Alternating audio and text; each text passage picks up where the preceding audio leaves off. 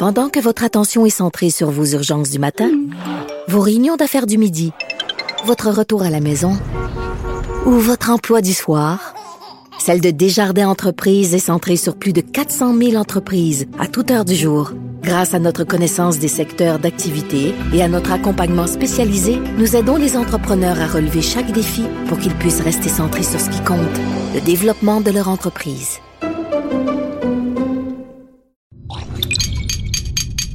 Cube Radio. Cube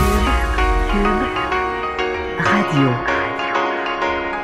Cube, Cube Radio. Le retour de Mario Dumont. Deux heures d'info. De 15 à 17. Il provoque et remet en question. Il démystifie le vrai du faux. Mario Dumont et Vincent Dessureau. Le retour de Mario Dumont. Bonjour tout le monde, 15h, bienvenue à l'émission, bienvenue à Cube Radio. Bonjour Vincent. Salut Mario. Belle journée. c'est super, alors qu'on on était comme Ouais, pessimiste pour la semaine. Mais Mais, pessimiste encore, moi, là. Ouais, ouais. Parce que moi, je- samedi, là, je suis posé avoir mon bateau, là, tu sais, qui, qui- Ouais. qui- qui me soit livré. là. Il est remisé pour l'hiver, puis il est pas encore sorti.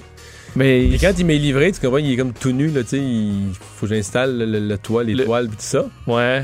Fait que il averse, c'est pas le fun. En fait, c'est même pas possible. Je Puis là, ben, j'ai regardé la météo, puis c'est pas comme un petit, petit passage qui aura peut-être pas lieu. C'est comme de la pluie de la nuit d'avant jusqu'à la nuit d'après. Samedi, c'est l'horreur. J'ai vu ça. D'ailleurs, moi, j'ai on a j'ai une petite euh, une, fête d'après-midi barbecue samedi, là, Ouais. j'ai bien hâte, mais euh, Ah, Achète un chapiteau ou loue un chapiteau. exact. C'est d'ailleurs, je pense qu'il sera fait. Sera fait, mais la bonne nouvelle, c'est Puis que. des, bottes, ça- puis des bottes à vache, parce que généralement, autour de ça, la pelouse devient tout en bout. S'il pleut beaucoup, là, Ouais, puis ça, ça se va, ça te scrape un- une pelouse ah pour, ouais, pour la saison. Mais euh, la bonne nouvelle, c'est que ça peut juste améliorer les prévisions. C'est vrai. Puis on est quand même assez loin, là. On est juste Fait mercredi. ça peut juste être moins pire. On part avec Ben, la surtout- pire fin de semaine imaginable. Je regardais, on prévoyait quand même trois heures d'ensoleillement samedi. Donc, tu sais, des fois, il peut pleuvoir le matin, puis la nuit, puis le jour, euh, c'est nuageux avec des percées de soleil. Ça Et que peut- t'es optimiste. Ça. Et dans nos nouvelles, euh, il y a une annonce qui vient tout juste de se terminer. Euh, c'est le ministre de l'Économie, Pierre Fitzgibbon, qui annonce une des politiques là, les plus promises par François Legault depuis les temps où il était dans l'opposition, réformer Investissement Québec pour permettre d'accroître les investissements, créer des bons emplois au Québec. Oui, c'est ce qu'on veut euh, chez, avec une version, euh, ben, avec peut-être plus de dents, plus de moyens euh, pour Investissement Québec. Aujourd'hui, ministre de l'Économie et de l'Innovation, Pierre Fitzgibbon, qui euh, a dévoilé cette transformation complète, en fait, du modèle d'intervention d'Investissement Québec, qu'on dit axé bon, sur le développement économique du Québec, aussi l'attraction d'investissements étrangers, la diversification des exportations québécoises et l'accompagnement d'entreprises dans de toutes les régions. Alors, il y a entre autres le développement économique des régions au cœur de cette euh, restructuration, parce qu'entre autres, ce qu'on va faire dans bien des cas, c'est fusionner à, Investi- à Investissement Québec euh, d'autres entités. Alors, question de... Ben, dont- une partie du ministère de l'Économie carrément. là. on va prendre des fonctionnaires du ministère de l'Économie on va aller les greffer à, à Investissement Ben, Québec. les bureaux régionaux d'investissement Québec et ceux du ministère de l'Économie et de l'Innovation qui seront fusionnés pour regrouper dans un même lieu les différentes ressources offertes aux entreprises. Donc, dans le but de faciliter pour une entreprise euh, ben, de passer à travers toute cette, euh, ce- cette paperasse-là, ou du moins ce système-là, plus facilement à un seul endroit. Euh, également au niveau numérique, parce qu'on veut fusionner le Centre de recherche industrielle du Québec, fusionner à Inv- Investissement Québec, dans le but de faciliter l'accompagnement technologique. Puis c'est difficile des fois d'être à jour justement à, ce niveau-là. Alors des entreprises qui auront plus facilement accès à cet accompagnement avec la nouvelle façon de faire chez Investissement Québec. Mandat élargi aussi pour permettre une plus grande prospection, euh, pour utiliser les termes du, du, euh, de M. Fitzgibbon, euh, prospection plus active des investissements à l'international pour favoriser la diversification des, des exportations. Alors, ça fera partie du, du mandat également. Parce qu'on veut que nos entreprises exportent plus. On veut être au courant si jamais une entreprise, je sais pas, moi, allemande ou se cherche une place pour investir en Amérique du Nord. On veut le savoir vite pour pouvoir dire, ben oui, nous, on est là, le Québec, puis on a des bons parcs industriels, puis ça pourrait être une excellente place pour investir. On veut C'est tout, ça, est- tout ça est super ambitieux. Là. La question, Oui. ça va-tu marcher? Parce qu'une prospection, je veux dire, ça prend des ressources quand même, des gens qui vont ouais. avoir des bons contacts à l'international pour voir ce qui se passe. Euh, Pierre Fitzgibbon disait l'une des priorités du gouvernement du Québec est de revitaliser les régions et de les rendre plus prospères. Alors, ça fera partie du, euh, du mandat. Et euh, vous dire qu'on prévoit appuyer la réalisation de projets euh, qui vont représenter jusqu'à 10 milliards de dollars d'investissement par année. C'est les chiffres qui ont été donnés aujourd'hui. Alors, un investissement Québec plus gros, une structure qui a plus de, bon, euh, pas de pouvoir, mais un mandat élargi. C'est ce que propose Pierre Fitzgibbon. Tu sais, euh, puis tout ça se tient avec le fait qu'il y a une, une couple de mois, on a nommé un nouveau président Investissement Québec, un nom connu du monde des affaires, M. Leblanc, euh, avec un plus gros salaire, parce que c'est quelqu'un qui vient, vient d'un gros poste dans le monde des affaires. Tout ça se tient. C'est juste que, comment je les objectifs de la CAQ au niveau économique sont énormes, là. tout simplement énormes. Euh, on, regarde, on veut, on dit le Québec, là, on n'a pas notre part des investissements non résidentiels, des investissements privés au Canada. On, si on est 23 de la population du Canada, on va chercher 13-14 des investissements. On dit faut faire ce rattrapage-là. Euh, le niveau des salaires par rapport à l'Ontario, on gagne 10 Tu sais, Le salaire moyen est 4000 pièces de moins qu'en Ontario. Un peu plus que 4000 pièces de moins qu'en Ontario. Il faut faire ce rattrapage-là. Monsieur Legault disait en campagne, mais pour faire ça, il faut créer des bons emplois à 30-40 pièces de l'heure. Et c'est super, je veux dire, tout le monde applaudit. Là, Tout le monde veut ça, Ben oui, tout le monde veut ça, là. Tu sais, que- qu'il y a des gens euh, dans une région où les gens gagnent, qui gagnaient 18 hier, euh, une nouvelle usine ouvre, offre 30 pièces de l'heure en partant, tout le monde va appliquer, tout le monde augmente sa paye, son niveau de vie plus gros. C'est super. C'est juste que, est-ce que les moyens. Puis je dis pas que c'est pas bon ce qu'ils font Investissement Québec, mais est-ce que c'est assez pour revirer une si grosse tendance? Euh, Vincent, tu sais, quand tu dis qu'on gagne au Québec, là, en moyenne, là, 4000 quelques cent piastres de moins, salaire moyen qu'en Ontario, là. Tu comprends que c'est gigantesque comme statistique. Comme écart qui s'est creusé, à un moment donné, c'était 2000, puis plus tard, c'était 3000, ça s'est creusé à 4000, puis 4000 quelques cent. Dès qu'année après année, en Ontario, il se créait plus de richesse. Puis tout ça, c'est parce qu'au Québec, je sais, là, le- des gens, là, des gens du monde syndical vont dire c'est épouvantable ce qu'il dit du monde, mais pour moi, c'est ça pareil. C'est un modèle syndical, c'est un modèle de taxes élevées, c'est tout notre modèle québécois qui a généré année après année, lentement, la création d'une pauvreté. Puis euh, on développe pas nos ressources naturelles, puis ailleurs, ils ont du pétrole, ils le développent, nous, on le développe pas. Je pourrais te passer l'après-midi à te dire une liste de toutes sortes de petits faits qui, mis bout à bout, tu dis, ben, à un moment donné, ça fait ça. Ça fait qu'au Québec. Est-ce que vraiment tu dis, OK, moi, je vais changer. Moi, cette année, là, je vais changer une entité gouvernementale. Je vais faire un investissement Québec plus fort. Je vais greffer d'autres bureaux. Tu viens de nous le décrire.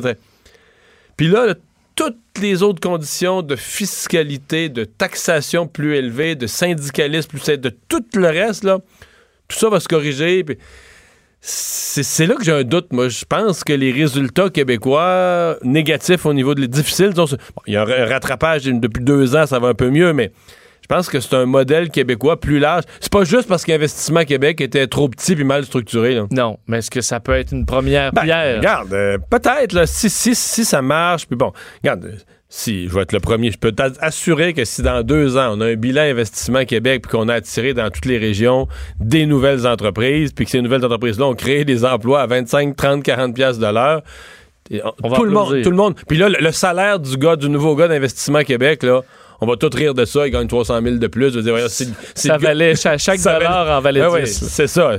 On va applaudir, puis on va dire augmentez-le, donnez-y un bonus, qu'on va augmenter le plus.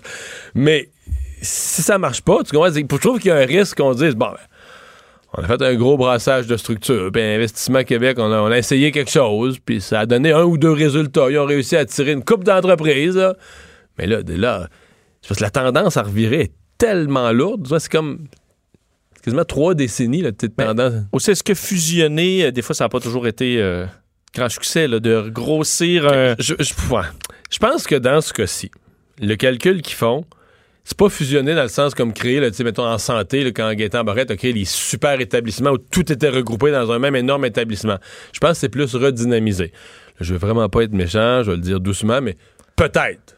Peut-être que dans certains départements du ministère de l'Économie, au fil des années, on s'est habitué, une petite routine, on rentre le matin, on fait son café, puis tu comprends, puis que on n'a pas nécessairement le couteau entre les dents tous les jours. là. Tu comprends? On n'est pas dans une atmosphère de septième match de la Coupe Stanley tous les jours. Je, je comprends. On a un document, mettons, à rendre. On a un euh, document à remettre. Puis c'est. D'ici euh, vendredi de la semaine prochaine. C'est ça.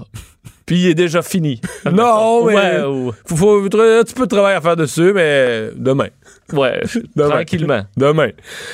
Fait que, tu sais, dit- je pense qu'il y a peut-être une volonté de redynamiser. Disant, eux autres, s'ils arrivent dans une nouvelle structure avec un nouveau président Investissement Québec, puis qui va, puis les gens sont humains, là. Tu sais, quand ton bureau, c'est plate, puis ton ministère, c'est plate, puis que le sous-ministre n'est pas particulièrement motivé, puis- tu sais, c'est pas que l'employé est pas, est pas tra- Faut faire attention, dans la fonction publique, là, t'as des gens travaillants qui travaillent pas fort, là.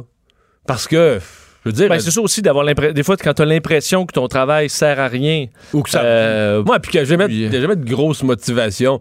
Fait que là, je pense qu'on se dit, quand ils vont rentrer dans Investissement Québec, ils vont se sentir comme, là, euh, ils embarquent dans une armée qui part en guerre, là, pour, euh, pour les a investissements se au passe, Québec. Il y a quelque chose qui se passe, c'est nouveau. Puis là, Investissement Québec, on a des moyens.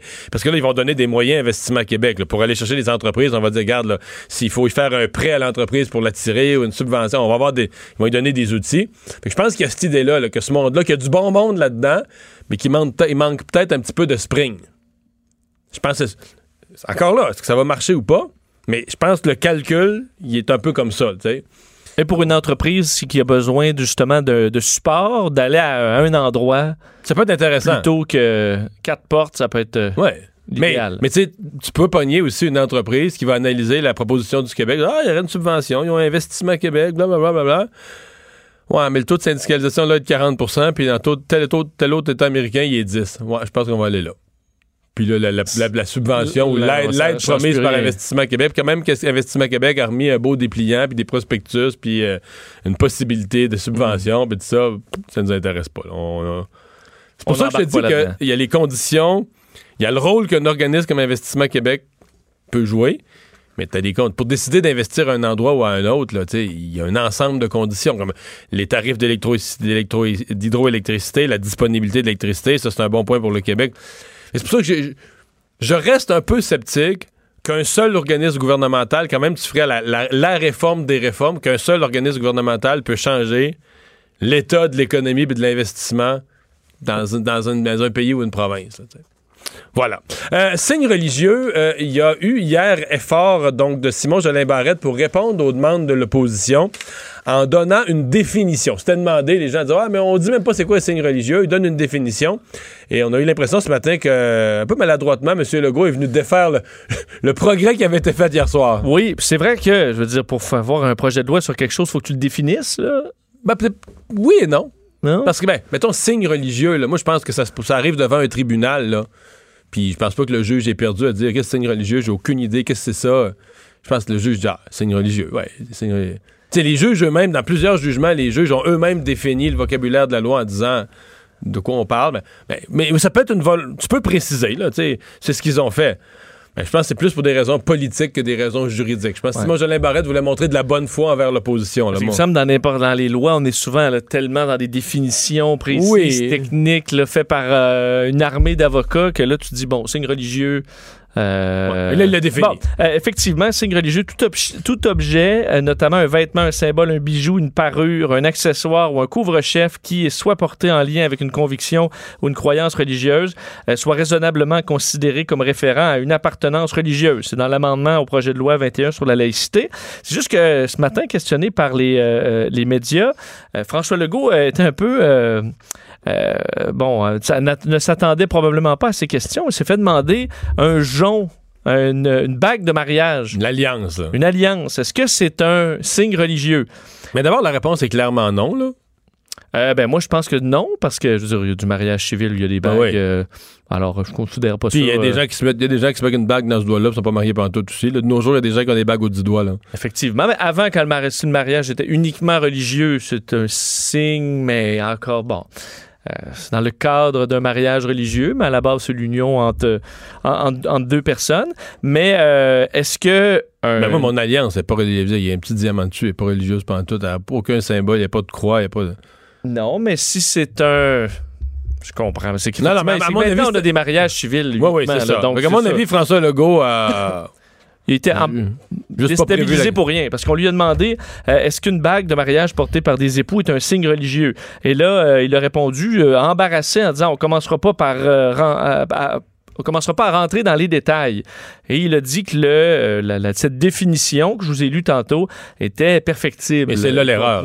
Bon, Tu dis, n'es pas perfectible, tu viens de la déposer hier soir, faut-tu dire ce qu'elle est pas claire. et- Ben, la définition est claire, puis les juges l'interpréteront, that's it.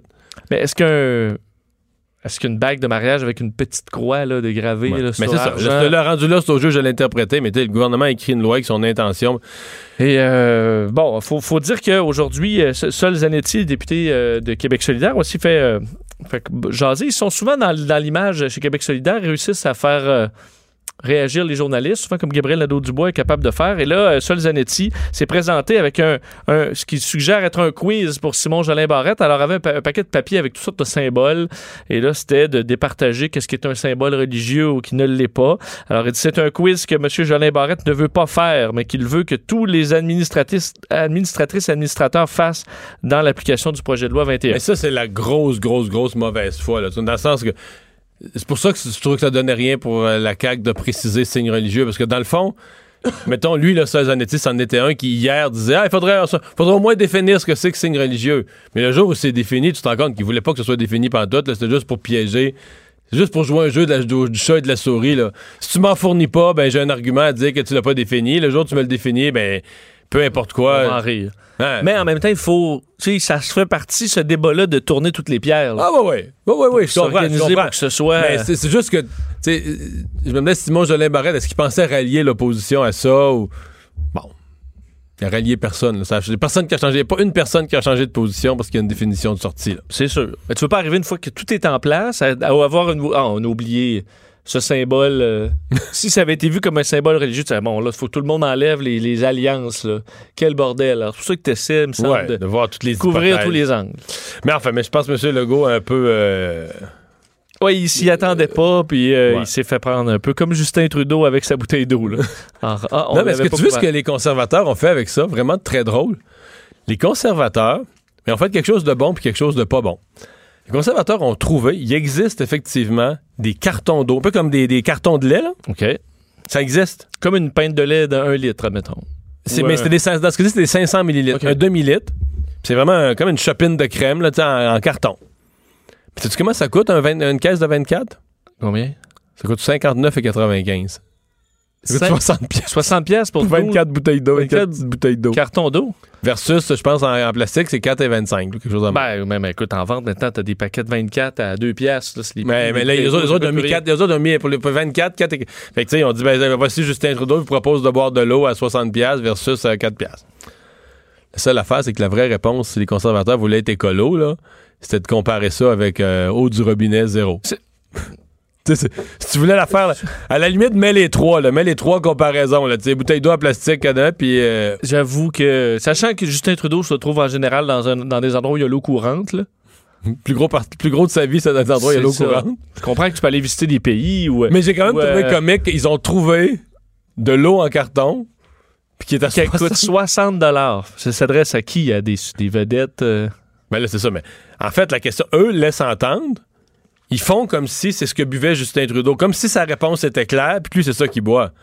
Moi, je pense que Justin Trudeau a jamais acheté un carton d'eau de même. Non, non, je pense pas. Ben, Je pense qu'il disait, il était mêlé ben raide avec la question, planté ben raide avec la question. Ses idées se sont. Ses euh, idées se sont mêlées. Il a dit pa- paper, tout ça, mais c'était n'importe quoi. Je pense jamais que. Je pense lui-même a dû apprendre qu'il existait des cartons d'eau euh, en voyant la publication. en voyant la publication des conservateurs. conservateurs. ouais. Bon.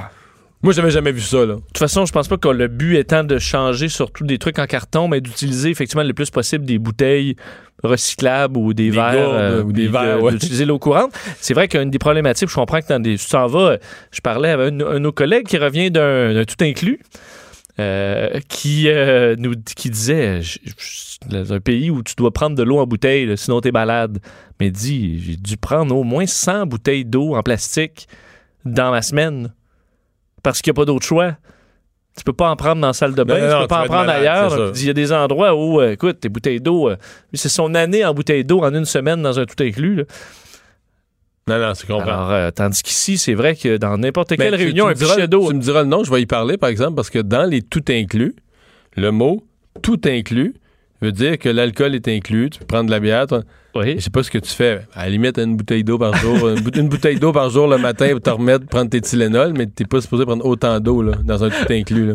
Mais il faut, il faisait chaud. Faut Ah, quand même que tu. euh, OK, OK, OK. faut avoir une installation. Bon, la Société québécoise du cannabis euh, qui fait des pertes. Absolument. euh, alors que on, on entre dans des demandes salariales dans une des, des succursales, on en parlait hier, euh, au niveau, puis je pense tout le temps dans une négociation, tu essaies de dire, ben, vous faites c'est profitable, on veut une part du gâteau.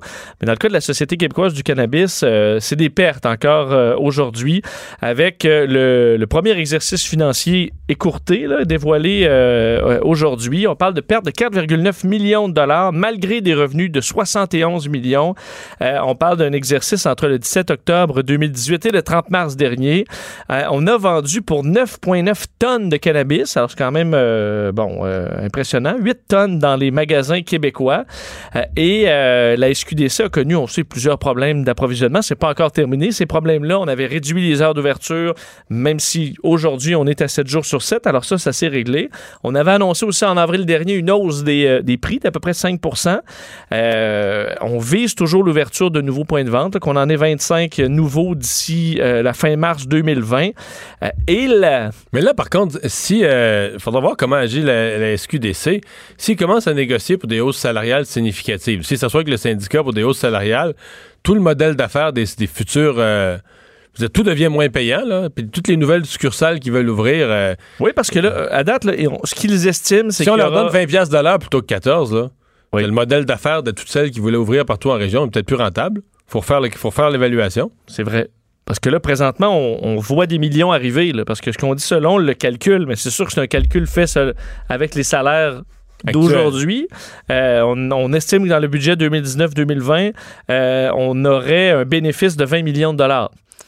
Euh, mais c'est vrai que si tous les employés augmentent de 50% leur salaire, est-ce qu'on en a toujours, est-ce qu'on est toujours dans la rentabilité? Ça reste à voir. Il y a des revenus, il faut dire, les, re- les revenus des, droits d'assises, taxes à la consommation, environ 62 millions de dollars. Alors, ça reste payant à ce niveau-là, au niveau des taxes. C'est vraiment la partie vente SQDC où, malgré euh, le monopole, on n'est pas dans le vert encore. à suivre euh, parce que là, on a toujours ce matin le ministre de l'économie, le ministre des finances qui se trouve être le patron indirectement de la SAQ, donc le patron de la SQDC. À l'Assemblée nationale, il y a Éric Girard a refusé de donner un mandat euh, aux négociateurs. parce que de faute, le ministre des finances aurait pu même un peu donner l'alignement, dire ben moi là, je veux pas euh, je pas une augmentation des dépenses comme ça, mais il il s'en est tenu à dire euh, qu'il avait confiance aux, négoci- ben, aux gens de la SQDC, puis à la négociation, mais il n'a pas du tout fermé la porte à ce qu'il y ait des augmentations. Là, il dit, ça m'a surpris un peu. Là, il avait l'air de dire, non, faut trouver un terrain d'entente. Puis, fait que ça m'a donné comme indication, soit qu'il était pas prêt à répondre aux questions, ou soit que carrément, à la SQDC, on approche ça en disant, ah, ben ouais, il va falloir augmenter les salaires de tout le monde, puis que les, les- les syndicats vont avoir gagné dans sa stratégie de vote de grève. là. Surtout s'ils disent, admettons, on vous augmente à 16 là, ce que Mais ils vont, ils ils vont, dire, ben non, c'est 20,46 ou on veut... euh, Ben, ils, veulent, ils disent que le- le- le- la cible, c'est la SAQ. Est-ce qu'ils pourraient signer pour euh, quelques cents? Non, mais ça, c'est ça, c'est 20 et demi, là. Versus 14. Ça, c'est une augmentation de presque 50% de salaire sur, euh, de- sur une année, là. Parce que si on arrive à 16 l'an prochain, ils vont demander 20,46. Ben oui.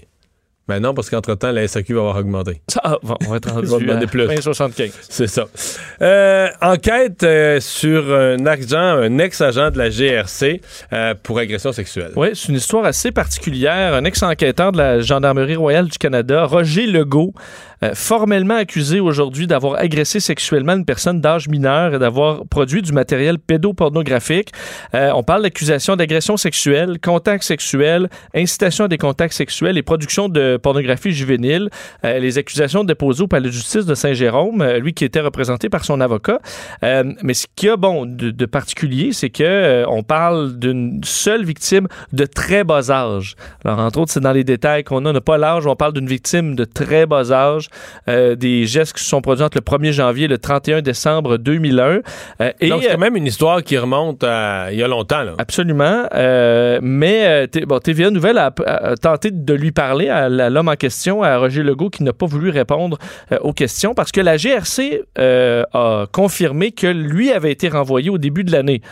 Euh, alors qu'il était enquêteur dans la division Montréal. Alors, c'est quand même récent. là. On dit un ex-enquêteur, mais c'est Est-ce qu'il a été renvoyé parce qu'ils ont su, c'est à cause de ça? Est-ce Ben- qu'ils ont su qu'une enquête était en cours ou. C'est c'est pour ça qu'il faudra voir s'il y a un lien, parce que selon les informations de TVA Nouvelle, il a, il a été congédié pour avoir commis des gestes inappropriés dans le cadre de ses fonctions.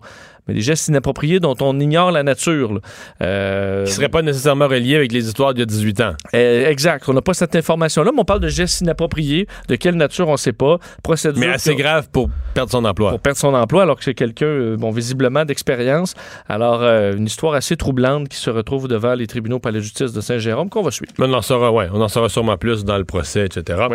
Euh, la CEPAC, où une dirigeante est accusée d'avoir passé l'éponge sur Oui, un fait assez gênant pour euh, une directrice, fait la directrice du Parc national Mont-Tremblant, euh, Sylviane Marchand, reconnue coupable en mai dernier d'avoir entravé volontairement un agent de la protection de la faune lorsqu'il était euh, dans l'exercice de ses fonctions, ce que le journal a appris, des faits qui se sont déroulés en 2017. En fait, à cette époque-là, des gardes du parc, qui sont des employés de la, de la CEPAC, montaient un dossier sur un autre employé qui avait été euh, euh, surpris à trois reprises en train de pêcher illégalement, donc sur le territoire du parc euh, Mont-Tremblant. Euh, dossier qui finalement ne s'est jamais rendu aux agents de protection de la faune parce qu'il a été retenu par la direction. Donc, la direction, voulant protéger en quelque sorte l'employé, euh, s'est organisée pour ne pas que ça se rende. Aujourd'hui, le ministre euh, de la Faune euh, est, sorti, ministre Pierre Dufour, pour bon, parler d'un cas qu'il juge inacceptable. Dit quand je vous dis qu'il faut aller voir au fond du problème, c'est ça. Est-ce que c'est une situation qui est généralisée à la CEPAC? Est-ce une situation qui perdure depuis de nombreuses années? L'objectif est qu'on arrête ces niaiseries-là. C'est ce que Pierre Dufour a dit aujourd'hui. Lui, qui, est- elle, bon, euh, Sylviane Marchand est toujours en poste à la CEPAC. Euh, on ne connaît pas les mesures disciplinaires euh, qui, bon, à la suite de cet événement-là, qu'il juge étant une erreur de gestion. Euh, le ministre a rappelé que les employés de la CEPAC ne peuvent pas commencer à se servir dans le lac. Euh, Non. Il y a des règles, il faut les respecter, que ça se fait au détriment de la population. Sinon, le PDG du réseau des parcs, Jacques Caron, qui euh, a dit bon, qui c'est des choses qui ne sont pas acceptables. Il faudra voir. Est-ce qu'il y a des détails aussi? Ça dépend de la gravité. On parle de braconnage, mais Pêcher. si tu le- lan- lances une ligne à l'eau euh, fois de temps en temps. Mais c'est sûr qu'il faut rappeler aux employés de la CEPAC que le parc n'est pas à vous. Là. Non, non. ils pas parce que vous travaillez là que vous pouvez Mais, vider mais c'est juste que euh, je, je trouve, bon, la- les gens sont devenus tellement sévères, tellement allergiques là, tout ce qui est petite passe-croche que, même les, les- T'as l'impression euh, les, ministres, ils veulent avoir l'air plus blanc que blanc, plus propre que propre, puis ça peut conduire à l'exagération. Je te donne un exemple. Hier, le juge à Longueuil. Oui. On s'entend, le juge Herbert. C'est absolument ridicule, absolument horrible. Tu comprends? Ta dernière journée comme juge, puis là, tu, tu veux rendre service à quelqu'un, ou tu penses que tu veux rendre service à quelqu'un, tu devances sa contravention. tu c'est, affreux. Là. Au niveau du- de l'image, c'est affreux. Mais là, t'entendais des commentateurs, c'était quasiment. C'est comme si on. Il n'y a plus de justice au Québec. La, la justice au complet est déconsidérée. Mais là, voyons donc. Faut pas virer fou non Comme plus. si n'importe quel juge, là, leur chum, qui commettent des crimes. Ben euh, oui, c'est ça. Comme si un juge avait trois. Un juge était contrôlé par les Hells, puis il vide les prisons de tous les Hells. Wow, wow, wow. C'est une étiquette. euh, C'est c'est un stop, là. C'est- en, en jeu, il y a deux points de démérite, puis il sort quelques piastres. Là, aujourd'hui, bon, est-ce que est-ce que c'est un employé? Ben, peut-être que. Peut-être qu'on le sait pas, puis qu'on va découvrir qu'à l'intérieur de la CEPAC, il y a des réseaux de gens qui respectent aucune règle. Puis là, c'est- un employé qui a niaisé à. Il aimait ça la pêche, puis il met sa ligne à l'eau quand c'est pas permis. Dans sa pause. euh, dans sa pause, il met sa ligne à l'eau, puis des fois, il pogne un poisson, des fois, il n'en pogne pas, puis là, une fois, il en a pogné un, puis la, la bosse l'a pas congédié, elle a comme passé un peu l'éponge là-dessus. C'est pas correct. C'est pas correct, ça doit être sanctionné. Mais là, euh, écoute, t'en- t'entends la réaction du ministre, t'as l'impression, tu dis, bon, t'as quasiment l'impression que la CEPAC, on devrait fermer ça, là. Ouais, oui. Tout est pourri de A à Z. Puis comme, puis aussi, c'est que le terme braconnage, au début, j'avais l'impression que c'était... Ah oui, c'est un réseau de braconnage. ouais, a, on a découvert un comptoir où ils se vendaient de la viande à la tonne. Ça, tu vides les orignaux du parc, puis euh, on, on passe ça euh, en douce euh, par un chemin secret, mais on parle de quelqu'un au niveau d'un lac. Est-ce que dans la pêche illégale, euh, ça se faisait euh, avec de l'équipement euh, qui était interdit, où le gars il s'est mis huit lignes, euh, euh, ou est-ce que c'est quelqu'un qui avait, il a, pas, pas son permis de pêche, travaille là pendant sa son pause, permis, euh, ou il a son permis, mais qui est juste que, tu sais, il est pas... euh, il est pas dans la saison, tout ça, il y a une semaine avant la saison, il met sa ligne à l'eau. euh. Parce que c'est sûr qu'au niveau, puis je veux pas, moi je, je suis un ben, pêcheur de temps en temps, là, mais j'ai connu des gens qui sont des pêcheurs très responsables, mais mettons, se font accrocher par un agent, puis là, il faut que tu laisses un bout de peau du poisson. On a dit, bon, tu sais, c'est clairement du doré, ça, vous le voyez, là, mais non, t'as pas laissé un petit bout de peau, puis là, saisis tout, puis 300 pièces d'amende. Et des fois, tu te dis, OK, ben là, calmons-nous. Mais euh, Ben, on ne sait pas dans ce cas-ci. Mais c'est juste que c'est ça, tu faut. On, on est vite, on est très vite à prendre une petite affaire. Puis là, finalement, là, c'est. Là, hier, c'était, c'était plus juste la cour. C'était pas juste le juge Herbert. C'était plus juste la cour, la cour municipale de Longueuil. C'était la- le système de justice au, Au Québec. complet. Là, wow! C'est pour ça que sur la CEPAC, moi, ça- je- j'aime beaucoup la CEPAC, parce que je suis un randonneur, disons, qui fait un peu le tour des, des parcs au Québec, qui sont, je pense, en général très bien tenus, des employés qui sont, euh, qui sont à leur affaire. Donc, euh, je, je, je vois pas, euh, pour m'être promené beaucoup là, de gens qui, d'employés de la CEPAC en train de trapper des, des castors, là, Non. Pour euh, se faire un tapis. Euh, Jason Kenney qui est au Québec aujourd'hui pour euh, à la fois vendre son pétrole un peu, mais comme parler aux Québécois. D'ailleurs, il parle bien français. Oui, euh, oui, très bien d'ailleurs. Et il a euh, rappelé la frustration des Albertains envers notre façon de voir le pétrole albertain. Alors, il n'a pas manqué de le rappeler aujourd'hui alors qu'il était de passage à la conférence de Montréal du Forum international des Amériques. Alors, le chef conservateur euh, albertain qui ouvertement critiqué les politiques euh, anti-pipeline du gouvernement Legault. Vous dire que François Legault avait même parlé de pétrole sale en parlant du pétrole albertain. Alors, Mais là, ils soupent ensemble ce soir. là. oui, alors c'est pour ça que ce Mais sera pas le- de, pas de caméra, pas de point de presse conjoint. non, mais clairement, le, en fait, il y a des. Ils ont des rapprochements au niveau de. On veut empêcher le fédéral d'avoir trop de pouvoir et tout ça. Il y a des, entre le Québec Oui, et l'Alberta, points il y, a, communs. il y a des points communs. Mais là où ça, ça boxe, c'est vraiment dans le dossier du pétrole. D'ailleurs, je vais entendre un extrait où euh, Jason Kenney explique bien que selon lui, le Québec devrait utiliser le pétrole albertain. Il faut euh, privilégier l'énergie du Canada qui essaie à payer les frais pour la santé, l'éducation et les autres services publics au Québec euh, par les transferts de péréquation. Il faut être les partenaires. Et il y a un millier des emplois au Québec qui dé- qui dépendent en partie euh, de prospérité du secteur énergie- énergétique en Alberta.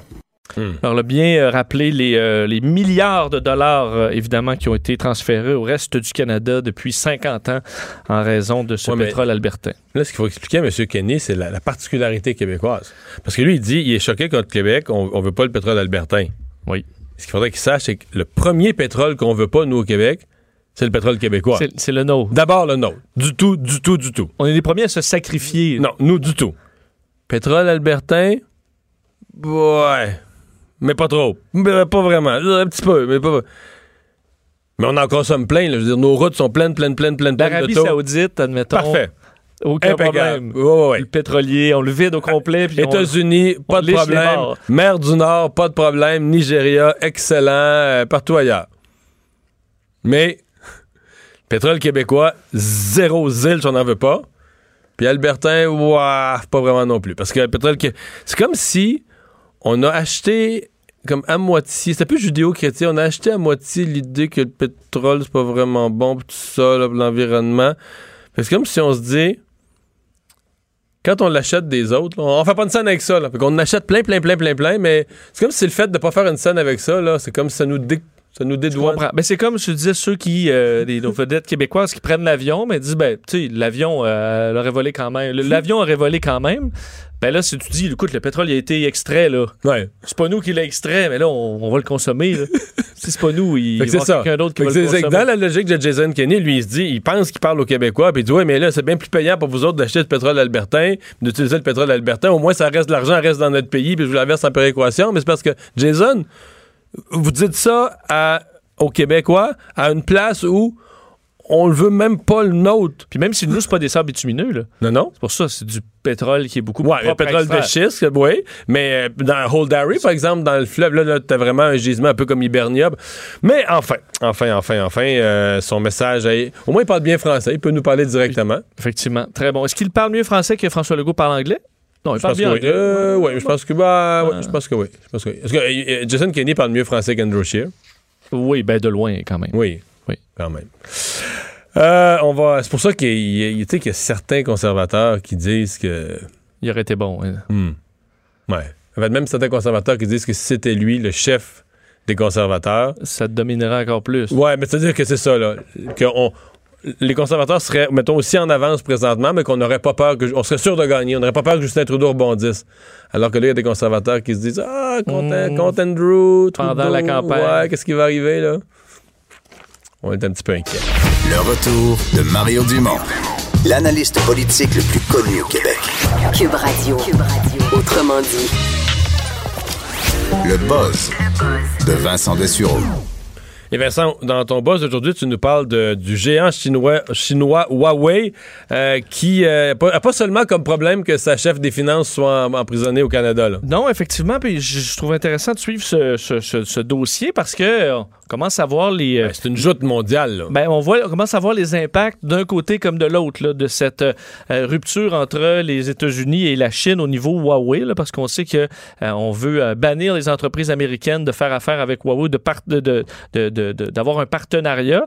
Euh, et voilà que Huawei doit euh, reporter pour une durée indéterminée la sortie d'un euh, d'un ordinateur portable qui devait être sorti, le Mate, MateBook. Y en a-tu déjà un portable sur le marché? Ils ont des portables, mais c'est pas un grand vendeur de portables. C'est vraiment les, les téléphones intelligents qui sont une grande partie du. euh, des Mais là, ils en vendent au. Canada à, Ils en vendent. pelleter, là. Ben oui, il y a des magasins euh, sont actifs au niveau publicitaire aussi. Ben oui, alors ils mais sont ça. actifs. Ils vendent Mais- des tablettes. Tu sais, j'ai vu quelqu'un euh, des tablettes Huawei neuves là, euh, la semaine passée. Puis tu leur dis-tu qu'ils sont pas prudents? Non, non. Ben non, mais je veux dire, euh, je m'excuse, c'est un citoyen de la classe moyenne ordinaire, là. Je veux dire, je pense pas que le gouvernement chinois. Je comprends qu'on s'inquiète pour le 5G, là, pour Oui. tout le réseau au Canada. Mais d'après moi, là, si tu fais ta liste d'épicerie sur ta tablette, t'écris tes, tes achats, Ouais. je pense pas que le gouvernement chinois se dit Colin, des edamame, il il achète ça, lui. non? Cheese Whiz, c'est quoi cette affaire-là? C'est du vrai fromage.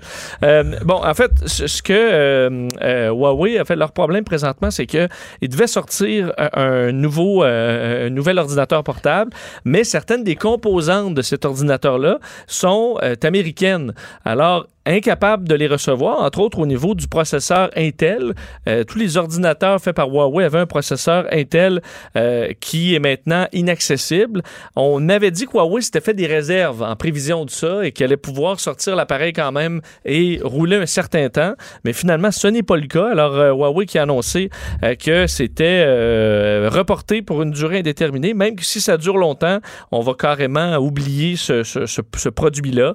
Alors, ça commence à coûter cher, quoique, effectivement, c'est pas leur objet principal. Mais tu sais, des fois, ils te Mais ils sortent des bons prix, si je comprends. J'ai jamais magasiné les, les- les produits Huawei, mais ont l'air. Oui, ben c'est des, oui, c'est des meilleurs prix. Je peux pas te dire la différence, mais elle est quand même assez grande versus des Apple. Mettons, une ou- tablette, ou là. une, une tablette Huawei puis une tablette Apple.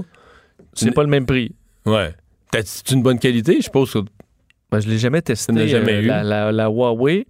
Alors, euh, je je peux pas te dire. Hmm. J'aurais un doute sur la durée de vie, mais euh, si c'est beaucoup moins cher. Mais c'est que des fois, c'est le problème en technologie, c'est que même Apple le sous-traite. Un, un- un, euh, c'est pour ça que des fois, il y a des délais parce que tu peux avoir une petite pièce faite par une compagnie qui, elle, un sous-traitant qui a de la misère, qui en arrache, puis qui a des retards. Ben là, ton appareil au complet est arrêté parce que c'est, impossible de faire l'ingénierie pour euh, faire une, une autre euh, une, une- une alternative. Alors, c'est un peu ce qui arrive à Huawei. Mystérieuse euh, découverte sur la Lune. Oui, je trouvais ça intéressant alors qu'on s'apprête à retourner sur la Lune dans les prochaines années. Euh, on a repéré dans les euh, fait récemment par des satellites au- autour de la, de la Lune, entre Une autres, balle de golf. une canette de Pepsi. Non, non, ils ont retrouvé. En fait, c'est à- on sait-tu, y a-tu ramassé sa balle? Non, est encore là? qu'il l'a ramassé. Avec la balle, est encore là. Ben oui. Ça aurait pu- c'était pas fou, mon affaire. Ouais. Une balle de golf. Ben, c'est parce qu'ils doivent savoir est où, là. C'était pas genre. Ben non, Hein, D'où ça vient, ça? Euh, en fait, on a repéré au, à un des, euh, au pôle sud de la Lune. Euh, Il y a, un- faut dire, il y a un grand bassin, là, une espèce d'immense cratère de 2500 km, 8 km de profond. Et en analysant le, ce qu'il y a en dessous de ce trou-là, on a repéré une masse extrêmement dense. Donc, il C'est ressemble vrai que à- t'allais dire, dans ce trou-là, il y avait la balle de golf. J'aurais dit, c'est trop facile, un trou de 2500 km de grand. Il n'y a, aucun- c'est- a mérite, là. Nous, on a fait un trou de 3 pouces. C'est vrai qu'il y a des trous partout. Ça fait un excellent golf. Peut-être une des activités à faire pour les futurs touristes de, euh, de, l'espace. Puis je sais pas comment tu. Si c'est plus facile ou plus difficile, dans la mesure où à moins de Mais c'est gravité, la balle elle va plus loin. Je, je- je vais te répondre, oui, c'est ça que j'allais dire. Il y a beaucoup moins de gravité, la balle va plus loin, sauf que tu soignes avec un méchant équipement. sur- Effectivement. Tu sais, donc quand on dit qu'on soigne un peu moins bien avec notre manteau de pluie, là, je veux pas imaginer comment tu soignes avec un habit de. Tu regardes la balle, je Cosmo. vois rien avec mon scaphandre. Euh, bon, ce qu'on a repéré en dessous de cette couche-là, dans l'immense cratère, c'est une zone euh, très, très dense. Donc, comme si c'était un bloc de métal, mais d'une dimension impressionnante. On dit c'est euh, 2,2 quintillions de kilos. Euh, ça veut pas dire grand-chose, mais ce qu'on explique, c'est, admettons, vous prenez l'Empire State Building là, en métal, c'est 6 milliards De fois ça. de fois l'Empire State Building. Alors, c'est vraiment en dessous de cet immense trou-là, une quantité de métal euh, vraiment inhabituelle. Alors là, on essaie de comprendre qu'est-ce qu'il y a. Est-ce euh, qu'on peut savoir est-ce que c'est un, un métal présent sur Terre ou c'est. Euh, non, bonne question. Ça, on n'a pas identifié le métal parce que d'ailleurs, on dit que c'est. riche, c'est riche en métaux, mais on n'a pas, on l'a pas identifié. Alors, ce qu'on explique, c'est que c'est probablement un astéroïde fait de métal en grande partie qui est allé frapper ça et qui s'est enfoncé dans le sol, ou c'est un, ou c'est lors de l'impact d'un astéroïde que le- les métaux naturellement euh, qu'on retrouve dans la poussière lunaire a fondu. Et ensuite, c'est liquéfié en dessous de cette couche pour ensuite se refiger pour former une espèce de bloc métallique immense. Euh, mais ça permettrait peut-être un jour d'avoir un intérêt euh, pour, euh, pour la Lune, encore plus en raison de ses ressources. Alors, on ne comprend pas exactement ce qui s'est passé dans le cas de la Lune, mais on vient de trouver un bloc de métal gigantesque sur le pôle sud. Puis on trouvera peut-être c'est quoi dans les prochaines années. Mais quand je regarde le succès mitigé du plan Nord, là, je me dis on n'est pas prêt pour le plan le Lune. plan Lune, Pour aller fait, hein? C'est pas fait. C'est pas fait. non. On va regarder. Laissez ce métal-là pour l'instant. Euh, des influenceurs euh, non désirables à Tchernobyl, mais on parle beaucoup, on parle juste de Tchernobyl là, ces jours-ci. Je sais parce que hier, je t'en parlais avec la, Les touristes? un boom touristique. Mais là, l'inquiétude aujourd'hui, c'est que euh, tu sais, les touristes, euh, c'est pas toujours les plus brillants. là. Oh non? Euh, non. Et euh, il y a un problème présentement, c'est que il y a un peu ça le tourisme des influenceurs. là. Donc, des gens qui vont aller pourrir la vie de certains beaux endroits visuellement intéressants pour des photos euh, Instagram. Et c'est ce qui est en train d'arriver à Tchernobyl. C'est-à-dire que on voit beaucoup d'influenceurs, ou du moins des gens très actifs sur les réseaux sociaux, qui s'en vont là dans le but de prendre des photos très souvent complètement déplacées avec le contexte. Et euh, on, voit plusieurs personnes qui critiquent la façon et le manque de respect de certains touristes qui s'en vont à Pripyat, par exemple, une des villes les plus touchées, ou euh, aux abords de, de, de Tchernobyl. Entre autres, ceux qui ont des combinaisons, là, les hazmat, là, des combinaisons de, pour se protéger. Mhm. Euh, entre autres, il y a une photo là, d'une jeune femme qui se, qui se dézippe ça, là, puis se, se, se montre le G-string, donc euh, semi-habillée avec son, son, sa veste hazmat devant les décombres de là où est mort des, des- milliers de personnes, euh, ou d'autres qui se retrouvent pour faire des photoshoots euh, joyeux euh, devant la, la, grande roue de Pripyat qui est, dévastée ou dans les, les différents manèges abandonnés depuis plus de 30 ans.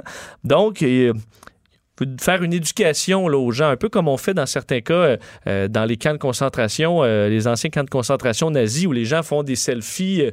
Euh, dans des euh, chambres à gaz, alors que c'est pas c'est l'endroit au contraire peut-être faire enlever son téléphone puis avoir un moment de réflexion, mais c'est peut-être pas la place pour les gros photoshoots d'aller à Pripyat, un endroit où les gens ont été euh, irradiés euh, et sont morts dans des souffrances atroces. Mais parce qu'il voit pas ça de même. Là. Il voit ça comme un succès. C'est le succès d'une série. Là. Tchernobyl, c'est plus un endroit où des gens sont morts. là. C'est une série à succès. C'est comme aller faire le tour de l'appart de Friends là, puis tout ça où tu Ben sais.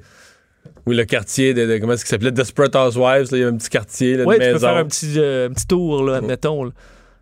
Ben, c'est l'homme qui voit ça, là. Il voit ça que c'est une, série à succès. Tout le monde parle de Tchernobyl. Moi, je suis cool. Je, je suis cool. Je vais à Tchernobyl. Je suis sur place. Je suis là où il faut être. Je me fais prendre en photo.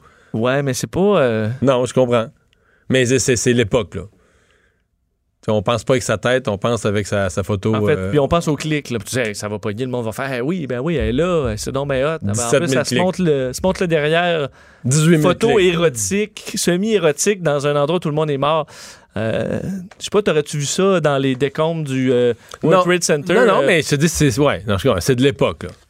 C'est parce qu'ils l'ont pas vécu, là. Ces gens-là étaient probablement. c'est trop loin. étaient pas nés. c'est- Pour eux autres, Tchernobyl, c'est pas une tragédie humaine. Je veux dire, c'était en 86, là. Oui, mais c'est- c'est une série, là. C'est une, c'est une série à succès à télé. Parce qu'admettons, dans le Colisée de Rome, là, tu peux dire, écoute, on est. Ouais, ça fait 2000 Beaucoup ans. d'eau a coulé sous les ponts, là, mais euh, c'est une autre société à l'époque. Mais là, je veux dire, c'est. C'était hier. là. Alors, il y a peut-être une, une réflexion à avoir. Si vous décidez de faire vos vacances euh, là-bas, ben soyez, euh, soyez euh, un peu intelligent. Euh, là, je, je sais pas quoi penser du prochain succès. Les poissons en rupture, mais là, on parle-tu du signe zodiaque, les poissons? On parle des poissons là, euh, dans l'eau, les vrais poissons? Non, euh, oui, oui, les vrais poissons. En rupture, en rupture amoureuse? Ouais, ou en fait, qui ne sont pas. euh, ouais, qui sont, qui sont pas satisfaits au niveau amoureux. On peut, sûr que c'est peut-être plus de la reproduction dans le cas des poissons, là, mais c'est une étude française euh, qui. le- Ça m'intéresse, là. Bon, euh, fait au- auprès de euh, différents poissons. Comme quoi, on prend des poissons femelles. Dans ce cas-là, c'est pas une étude très vaste. là, 33 poissons femelles qui devaient choisir un, un- un partenaire, un mâle, de leur choix. OK? Puis là, ils choisissent un partenaire. Et ensuite, certains restaient avec leur partenaire choisi, puis d'autres allaient avec un autre partenaire qu'ils aimaient moins. OK? Et on on s'est rendu compte que les femelles qui euh, se voyaient refuser leur premier choix devenaient des poissons plus pessimistes.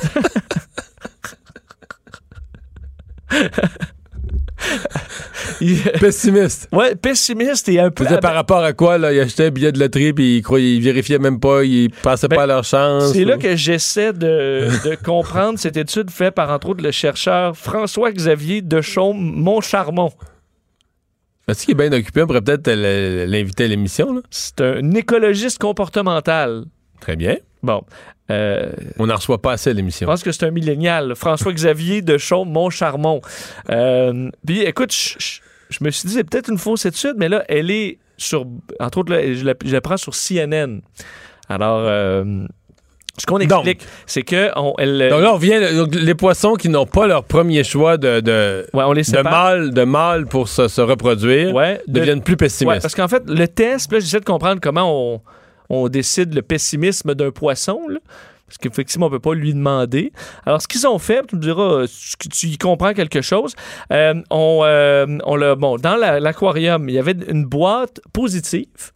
La boîte positive contient un- une récompense. Alors, un- quelque chose à manger. OK. OK? Un tapas. Et dans la boîte négative, elle est, elle est vide. Une boîte vide. Mais là, un poisson qui n'est pas innocent, il va aller là où il y a de de quoi à manger, non? Ben, et il y a une boîte, une troisième boîte, qui est la boîte ambiguë. OK? Euh, qui est une boîte euh, qui est mystère. OK. Euh, et ce qu'on explique, c'est que les femelles qui avaient leur premier choix de partenaire étaient plus rapides à, à aller examiner ce qu'il y avait dans la boîte ambiguë. Alors, D'où leur optimisme. D'où leur optimisme d'y retrouver un, euh, quelque chose à manger, une récompense. Tu comprends? Mais ouais. Tandis que les pessimistes, ben, il n'y avait pas d'intérêt, là, tu comprends? Alors, ceux qui, les, les, les poissons femelles bien accompagnés, c'est ce que François-Xavier de Chaume, mon charmant dit, voient le verre à moitié plein. Non, non, je comprends. Tandis que l'autre poisson, déçu, amoureux, euh, voit le verre à moitié vide. Alors, ça permettrait de comprendre cette étude-là, qui est très. Est-ce que ça euh, permet de préliminaire. comprendre tout ce qui se passe dans, dans la rivière Matapédia, maintenant? Je comprends. Ben, moi, comme je te dis, quand je parle, je pêche le, le doré puis le brochet, il n'y a pas d'amour là, là. Ça se bouffe euh, allègrement j'en ai pas vu des, optimistes, là. OK. Tant que ça. Mais une fois que c'est sûr qu'une fois qu'ils sont dans, dans, une fois qu'ils sont dans, dans la barque, là, ils sont moins optimistes. Ils sont moins optimistes. C'est Mais sûr. Juste te dire, elle dit, on pense que les humains sont les seuls à vivre, de, à avoir des émotions, mais il faut croire que même au niveau des poissons, ils ont quand même des sentiments. Le retour de Mario Dumont, le seul ancien politicien qui ne vous sortira jamais de cassette. Mario Dumont et Vincent Dessureau. Jusqu'à 17. Cube Radio. On est de retour. Euh, Il y a eu une manifestation ce matin devant l'Assemblée euh, nationale. Euh, Ce sont des enseignants, une centaine d'enseignants qui voulaient protester contre les deux récréations de 20 minutes qui ont été imposées par le gouvernement pour la rentrée de l'année prochaine. Alain Marois est vice-président de la Fédération autonome de l'enseignement. Bonjour, M. Marois. Bonjour, M. Dumont. Euh, bon, avez-vous senti une grosse écoute ce matin à l'Assemblée nationale? Avez-vous senti que vous brassiez les colonnes du temple? Ben, c'était pas le but, évidemment. C'était pour mettre de l'avant euh, que ce projet-là, évidemment, ne, ne, ne fait pas du tout consensus parmi nos membres, que euh, on, on atteint les services éducatifs aux, aux, aux élèves avec ça. Alors, euh, pour nous, c'est important de se faire entendre. On savait qu'aujourd'hui, euh, ça sera officialisé dans la, la Gazette euh, de, le, le changement du règlement.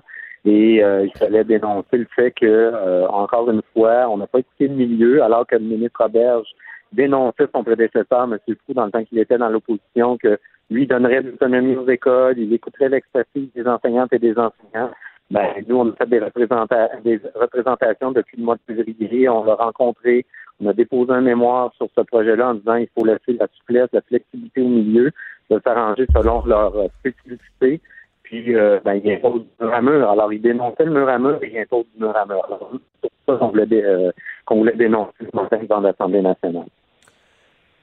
Vous êtes quand même à- un peu à, contre-courant dans cette position-là. Les gens qui, qui- ont pris ça aux nouvelles, qui disent Voyons, qu'est-ce que les enseignants, les gens ont l'impression que c'est fait et que c'est une bonne chose. Euh, vous, avez, vous avez toute une côte à remonter pour fournir une explication que les gens, que la, la population, que les parents puissent comprendre en quoi ce serait une mauvaise chose ou une chose inquiétante.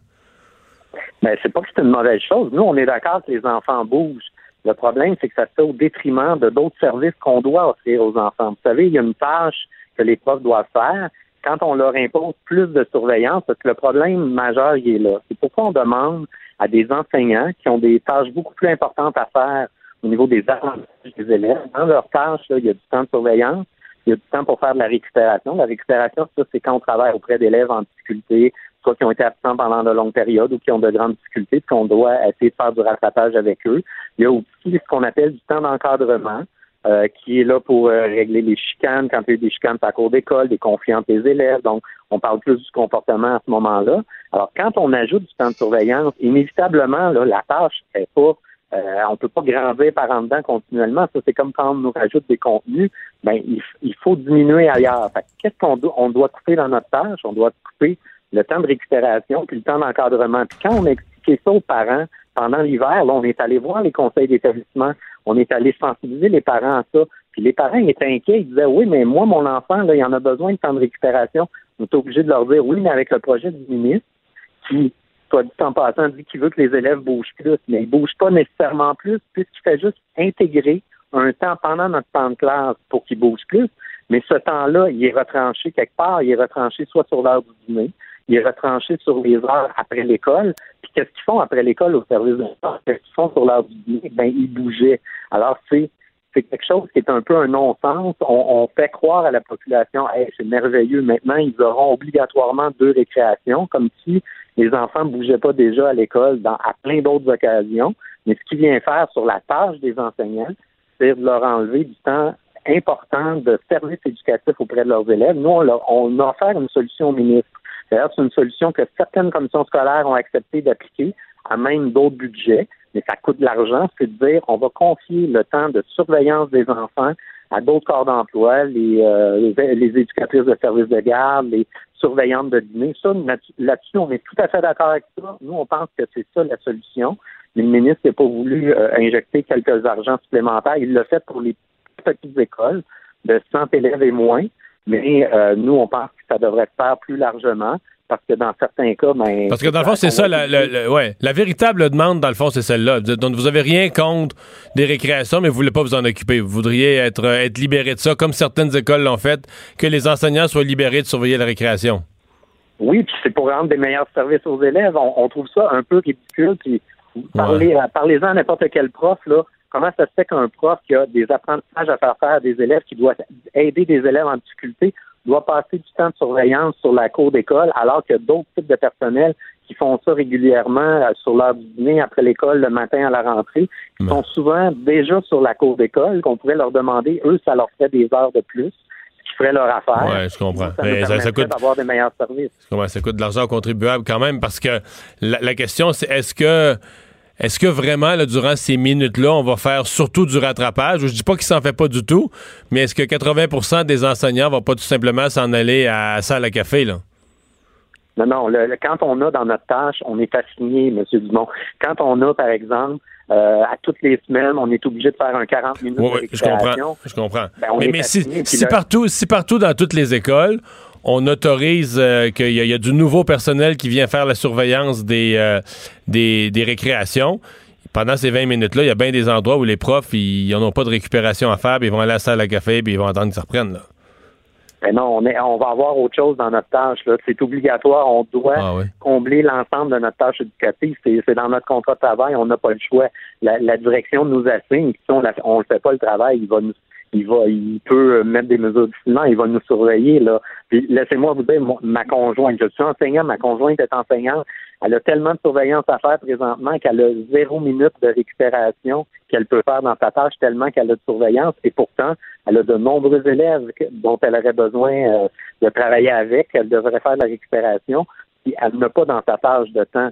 Donc, qu'est-ce qui arrive? Des profs vont le faire pareil à l'occasion, vont le faire sur le bras. Alors, encore une fois, c'est du bénévolat, c'est l'alourdissement de la charge de travail aussi pour les profs. Les profs, vous le savez comme moi, ils ont un grand cœur. Il y a un élève qui a vraiment de difficulté, même si c'est pas prévu dans sa tâche, il va se trouver du temps, il va essayer de l'aider. Mais ce que les profs dénoncent, c'est justement, c'est qu'on suit toujours au grand cœur des enseignants, on en, on en rajoute toujours plus. La cour est toujours de, pleine, on a une couche de plus. C'est ça qu'on dénonçait ce matin. Nous, on, on n'est pas contre le fait que les enfants bougent, on trouve ça important, puis d'ailleurs, on les fait bouger nous-mêmes dans nos classes on, est assez intelligent de voir si nos enfants sont un peu amorphes ou quoi que ce soit. On va les faire se lever, on va les faire bouger, on va aller faire un, une petite minute à l'extérieur de plus qui n'est pas nécessairement prévu parce qu'on veut qu'ils soient plus attentifs. Sauf que c'est un choix de, de l'enseignant. C'est ça qu'on veut aussi. On veut de l'autonomie. Je pense que les gens sont assez intelligents pour, euh, pour prendre soin d'eux-mêmes. c'est ça que le ministre Robert nous offrait.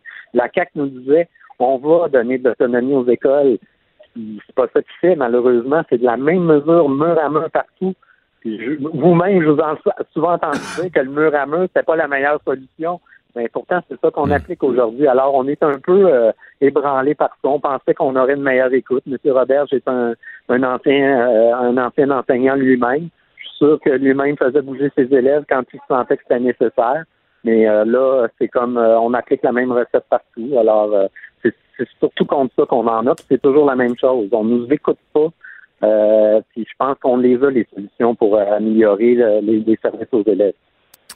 M. Marois, merci de nous avoir parlé. Ben, merci à vous. Le retour de Mario Dumont.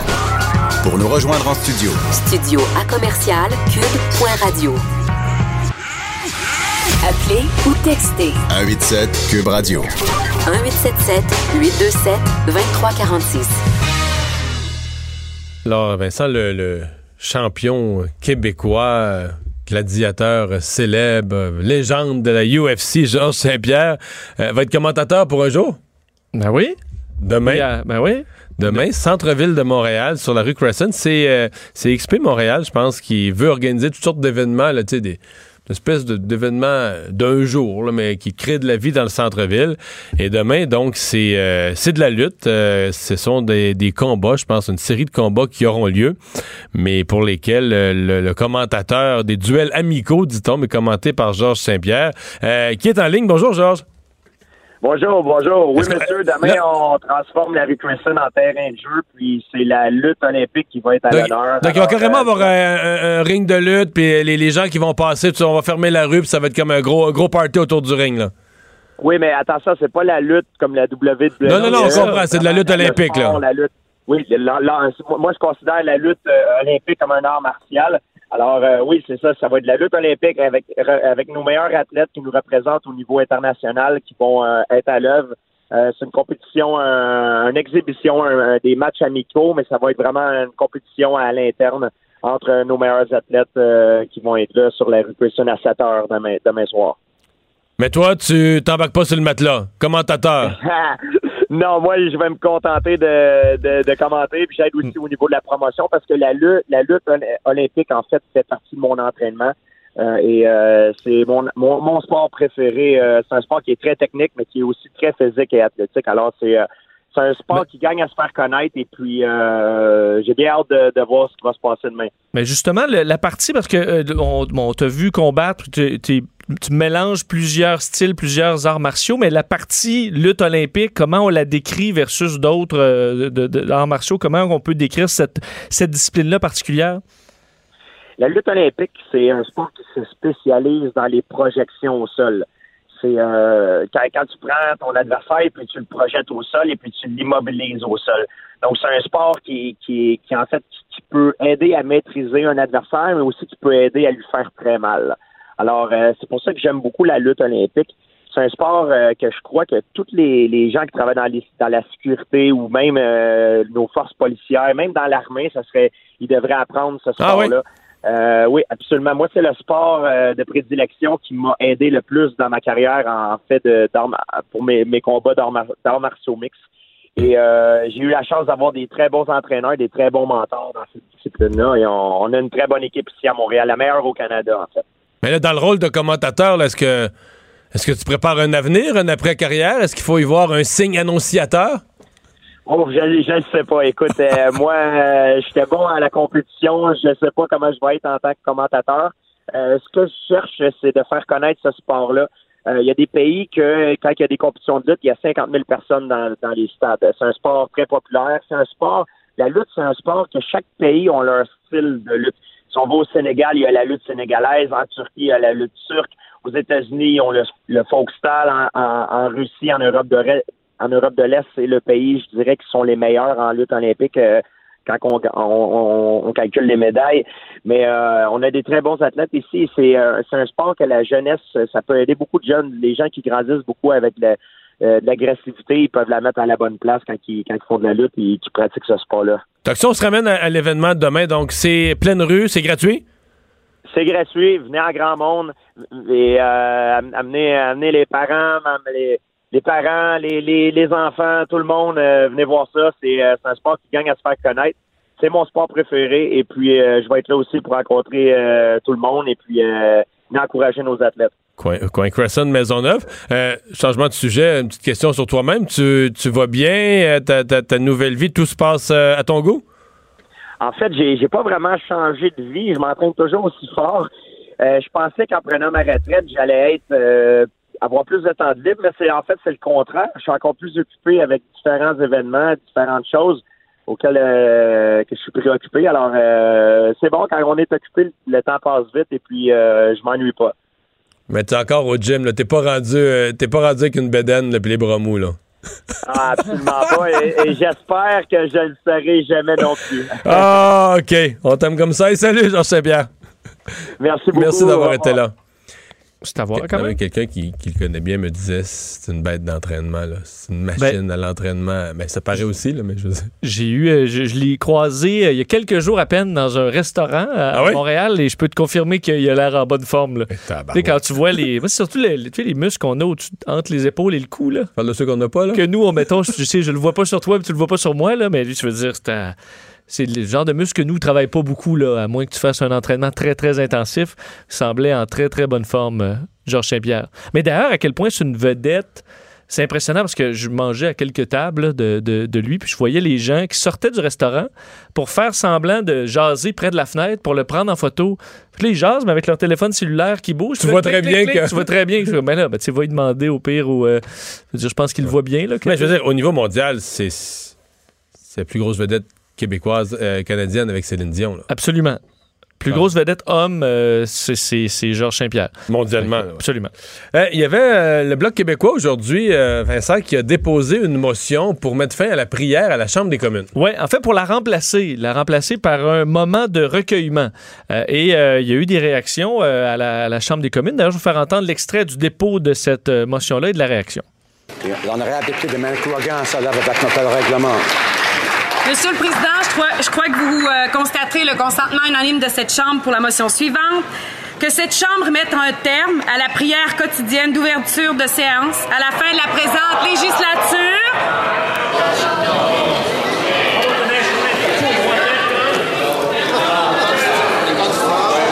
Alors, alors, alors, alors, alors, le, député devrait s'asseoir.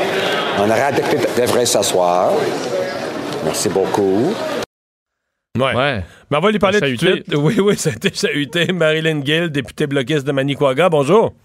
Bonjour. Euh, Avez-vous pu la lire au complet, finalement? Non, pas du tout. Vous avez jamais pu la lire au complet? J'ai jamais pu l'aller au complet. Comme Bon, vous on- l'entendez, il y a le chahut a commencé La- à la la- L'avez-vous quelque, la par- quelque part par écrit devant vous? Là, on va corriger ça à Cube Radio. Au moins, on va vous permettre de la lire au complet.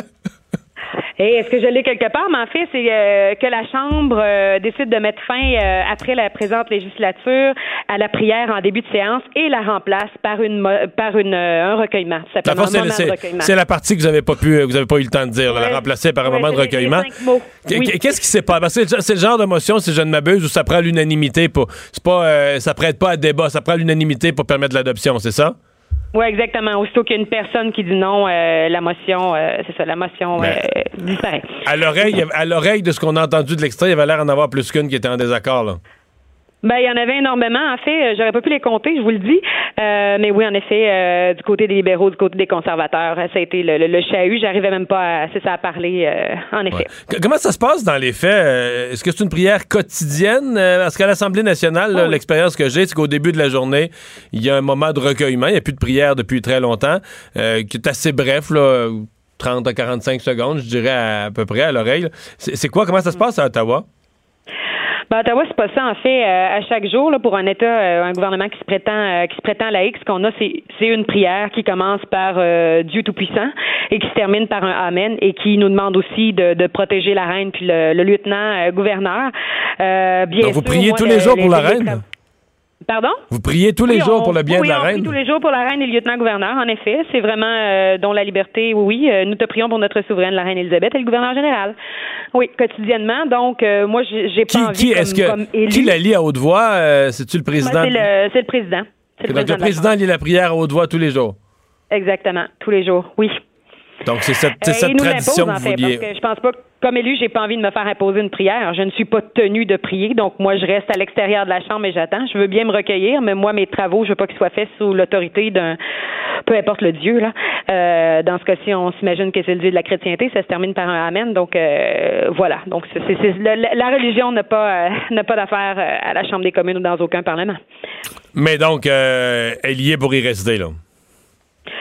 Ben, selon selon toute euh, toute vraisemblance, avec le, le chahut qu'il y a eu euh, en chambre, j'ai l'impression que oui, elle est là pour y rester, mais ça marque euh, encore une fois une incohérence de la part euh, de la part du gouvernement, que ce soit pour la charte des droits et libertés où on nous parle de la suprématie de Dieu, ou qu'on ait la chambre ici tous les jours, euh, la, la prière pardon en chambre tous les jours, euh, où on- les Ouais. députés sont sous l'autorité d'un Dieu. euh, non, moi j'ai l'impression que c'est c'est là pour rester, c'est très archaïque et évidemment comme député du bloc, comme député québécoise, ben moi ça. Aviez-vous fait des démarches C'est pas mon pré- affaire, ouais. je pense qu'on est ailleurs. Aviez-vous fait des démarches préalables? Parce que généralement, quand on veut changer une procédure comme ça à dans un Parlement, euh, il vaut mieux, il vaut mieux, disons, lancer la discussion en privé avec les autres partis, en discuter. Si, si vous en lancez ça public, les gens le voient pas venir, tu leur arrives avec ça d'en face, la probabilité, c'est qu'ils vont justement le chahuter puis euh, avoir l'impression, dans le fond, que c'est un, que c'est une espèce de, de coup fourré. Est-ce que vous aviez eu l'occasion de, de- de- d'avertir, de prévenir, d'an- d'annoncer le sujet? Oui, oui, c'est certain que c'est certain qu'on prévient toujours, euh, toujours euh, les whips. C'est pas la première fois. Les, les députés m'en parlent entre eux. J'ai dé-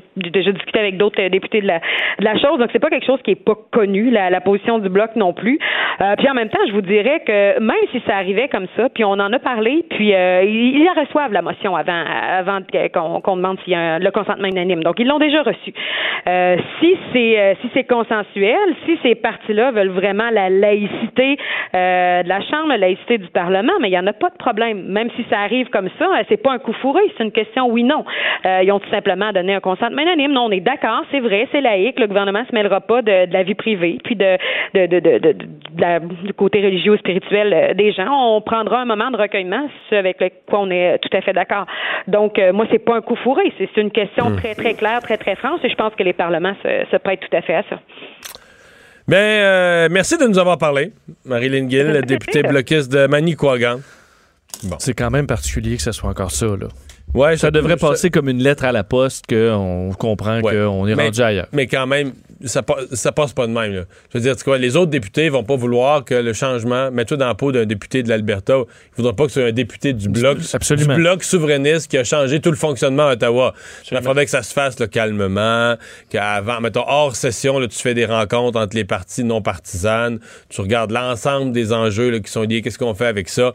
Tu sais, là, ça pourrait être mais là, un jour, tu arrives ça, euh, je veux dire, un mercredi matin. Euh, mercredi matin, le bloc envoie ça d'en face à tout le monde. Je comprends. Mais je veux dire, les libéraux euh, devraient. c'est quelque chose qui aurait dû être changé depuis assez longtemps. Là. Je veux dire, le Dieu puis le Amen, c'est effectivement. Je comprends que là, le débat, présentement, on l'a au niveau provincial, sur la laïcité, mais. Oui, mais ça, la prière à l'Assemblée, ça fait longtemps que ça n'existe plus. Là. exact. Des, ça, c'est réglé depuis longtemps, mais quelque chose qui, dans un gouvernement libéral majoritaire, devrait peut-être aller de soi. Le retour de Mario Dumont. Joignez-vous à la discussion. Appelez ou textez. 187 Cube Radio. 1877 827 2346. Fin de session parlementaire, Vincent. On se, demande, toujours euh, qu'est-ce qui, euh, comment ça va finir? Baillon, dernière journée, on part à minuit. Je pense que c'est une année euh, particulièrement excitante à ce niveau-là. Oui, un nouveau gouvernement, puis des projets de loi quand même sensibles. Celui sur l'immigration, pas encore plus celui sur la laïcité. Là, tu sais que la rumeur du matin, c'est que ça pourrait.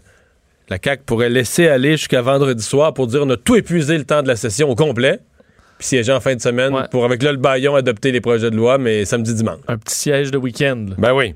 Mais il annonce pas beau. mais non, mais c'est une des nombreuses hypothèses. Mais juste voir comment les partis d'opposition envisagent tout ça. Euh, Martin Ouellette, leader parlementaire euh, du Parti québécois, euh, porte-parole du parti en matière d'économie. Bonjour. Bonjour. Alors, comme leader parlementaire, vous, ça, vous avez-vous peur de. Vous sentez-vous menacé par les possibilités de baillon en fin de session? Non, disons qu'on écoute euh, tout ce qui se passe en commission parlementaire pour voir un peu l'évolution de tous les projets de loi, parce que oui, on parle beaucoup de celui de l'immigration et celui de la laïcité, mais on a aussi le cannabis euh, qui est aussi euh, à l'ordre du jour. Donc, on regarde lequel des projets de loi vont être terminés en premier, qu'est-ce qui se passera après ça au Salon Bleu, mais je vous dirais que les tableaux de bord sont ouverts et on est on est sur les bords on est sur le jus d'orange pour s'assurer de garder l'énergie. Ça se pourrait effectivement que ça se prolonge. Eh bon, euh, votre lecture à vous, parce que vous, vous êtes ni de la CAQ ni du Parti libéral. Ce matin, euh, du côté du gouvernement, on a, insisté, on a laissé entendre que le Parti libéral faisait de l'obstruction, retardait inutilement les travaux. Est-ce que c'est votre perception? Est-ce que vous avez l'impression que le Parti libéral euh, fait de l'obstruction?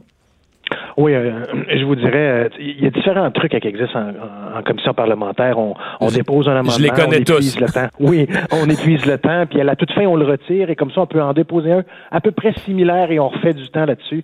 Donc, on a vu plusieurs de, ces, de, ce genre d'amendements-là, euh, notamment dans le projet de loi sur l'immigration, se voir déposer. Donc, effectivement, il y a il y a dans certains cas, je ne peux pas parler d'obstruction, mais de la volonté de parler longtemps. Je pense que c'est des sujets qui, qui, sont importants dans l'actualité. Les gens veulent des réponses. Mais lorsque le ministre a tout donné ce qu'il avait à donner et que dans certains cas refuse de répondre parce que sa réponse est suffisante pour lui, ben, je pense qu'il faut comprendre qu'il n'y a plus rien à tirer. Ouais. Est-ce que euh, vous, Parti québécois, là, est-ce que, par exemple, vous pensez que le baillon serait, justifié? Généralement, dans l'opposition, on est toujours contre le baillon parce qu'on dit on suspend les travaux parlementaires. Mais en même temps, si les libéraux niaisent, ça vous tente peut-être pas, vous, d'être rappelé puis de siéger tout le mois, de, les deux dernières semaines de juin puis les trois premières de juillet à écouter les libéraux faire de l'obstruction. Comment vous percevez la possibilité du baillon? Non, dans les deux cas, on parle peut-être d'un baillon sur le projet sur l'immigration laïcité. Dans les deux cas, on est contre parce que nous, on continue à travailler. On a des amendements, M. Dumont, là, dans le cas de l'immigration, qui s'en viennent vers d'autres articles. Même chose du côté de la laïcité. Donc, vous voulez pas de baillon? Vous êtes prêt à siéger? On est prêt à siéger, oui. Les gens, on, a vu un petit peu les rumeurs de, de, coulisses aussi. On commence à regarder nos agendas pour les, les, reconfigurer, considérant les possibilités. Mais on est prêt à siéger. On a encore des choses à apporter. Et vous savez, les baillons, ben, on suspend, on suspend les procédures, donc le temps est limité sur, sur les débats, puis après ça, on adopte. Donc, euh, pour nous, euh, pour l'instant, la laïcité, on a encore des choses à apporter. Et donc, euh, on a hâte de voir la suite. Et alors, si effectivement on est baïonné, on n'a pas le temps d'avoir toutes ces discussions-là, ben, c'est sûr qu'il va nous manquer quelque chose. Donc, nous, on est prêts. Je pense que les citoyens du Québec veulent que leurs élus prennent le temps d'en débattre. Et alors, nous, on fera pas de baboune. On va s'organiser en conséquence et on sera là.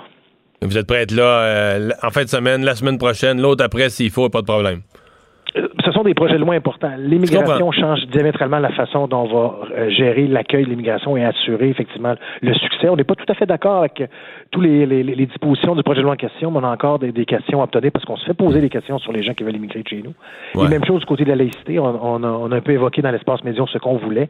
On attend la réponse finale du ministre parce que dans certains cas, il n'a pas donné beaucoup de réponses. On se laisse l'étude détaillée pour les donner.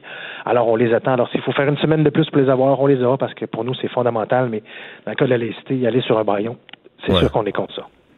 Mais vous n'êtes pas, on va dire, dans, dans une position de d'opposition diamétrale au projet de loi. Là. Vous êtes pas, euh, c'est pas des projets de loi que vous voulez bloquer à tout prix ou voir euh, abandonner à tout prix. C'est des projets de loi où vous pensez que l'objectif est valable, mais que vous voudriez amener certaines modifications, certaines bonifications. C'est un peu ça votre position.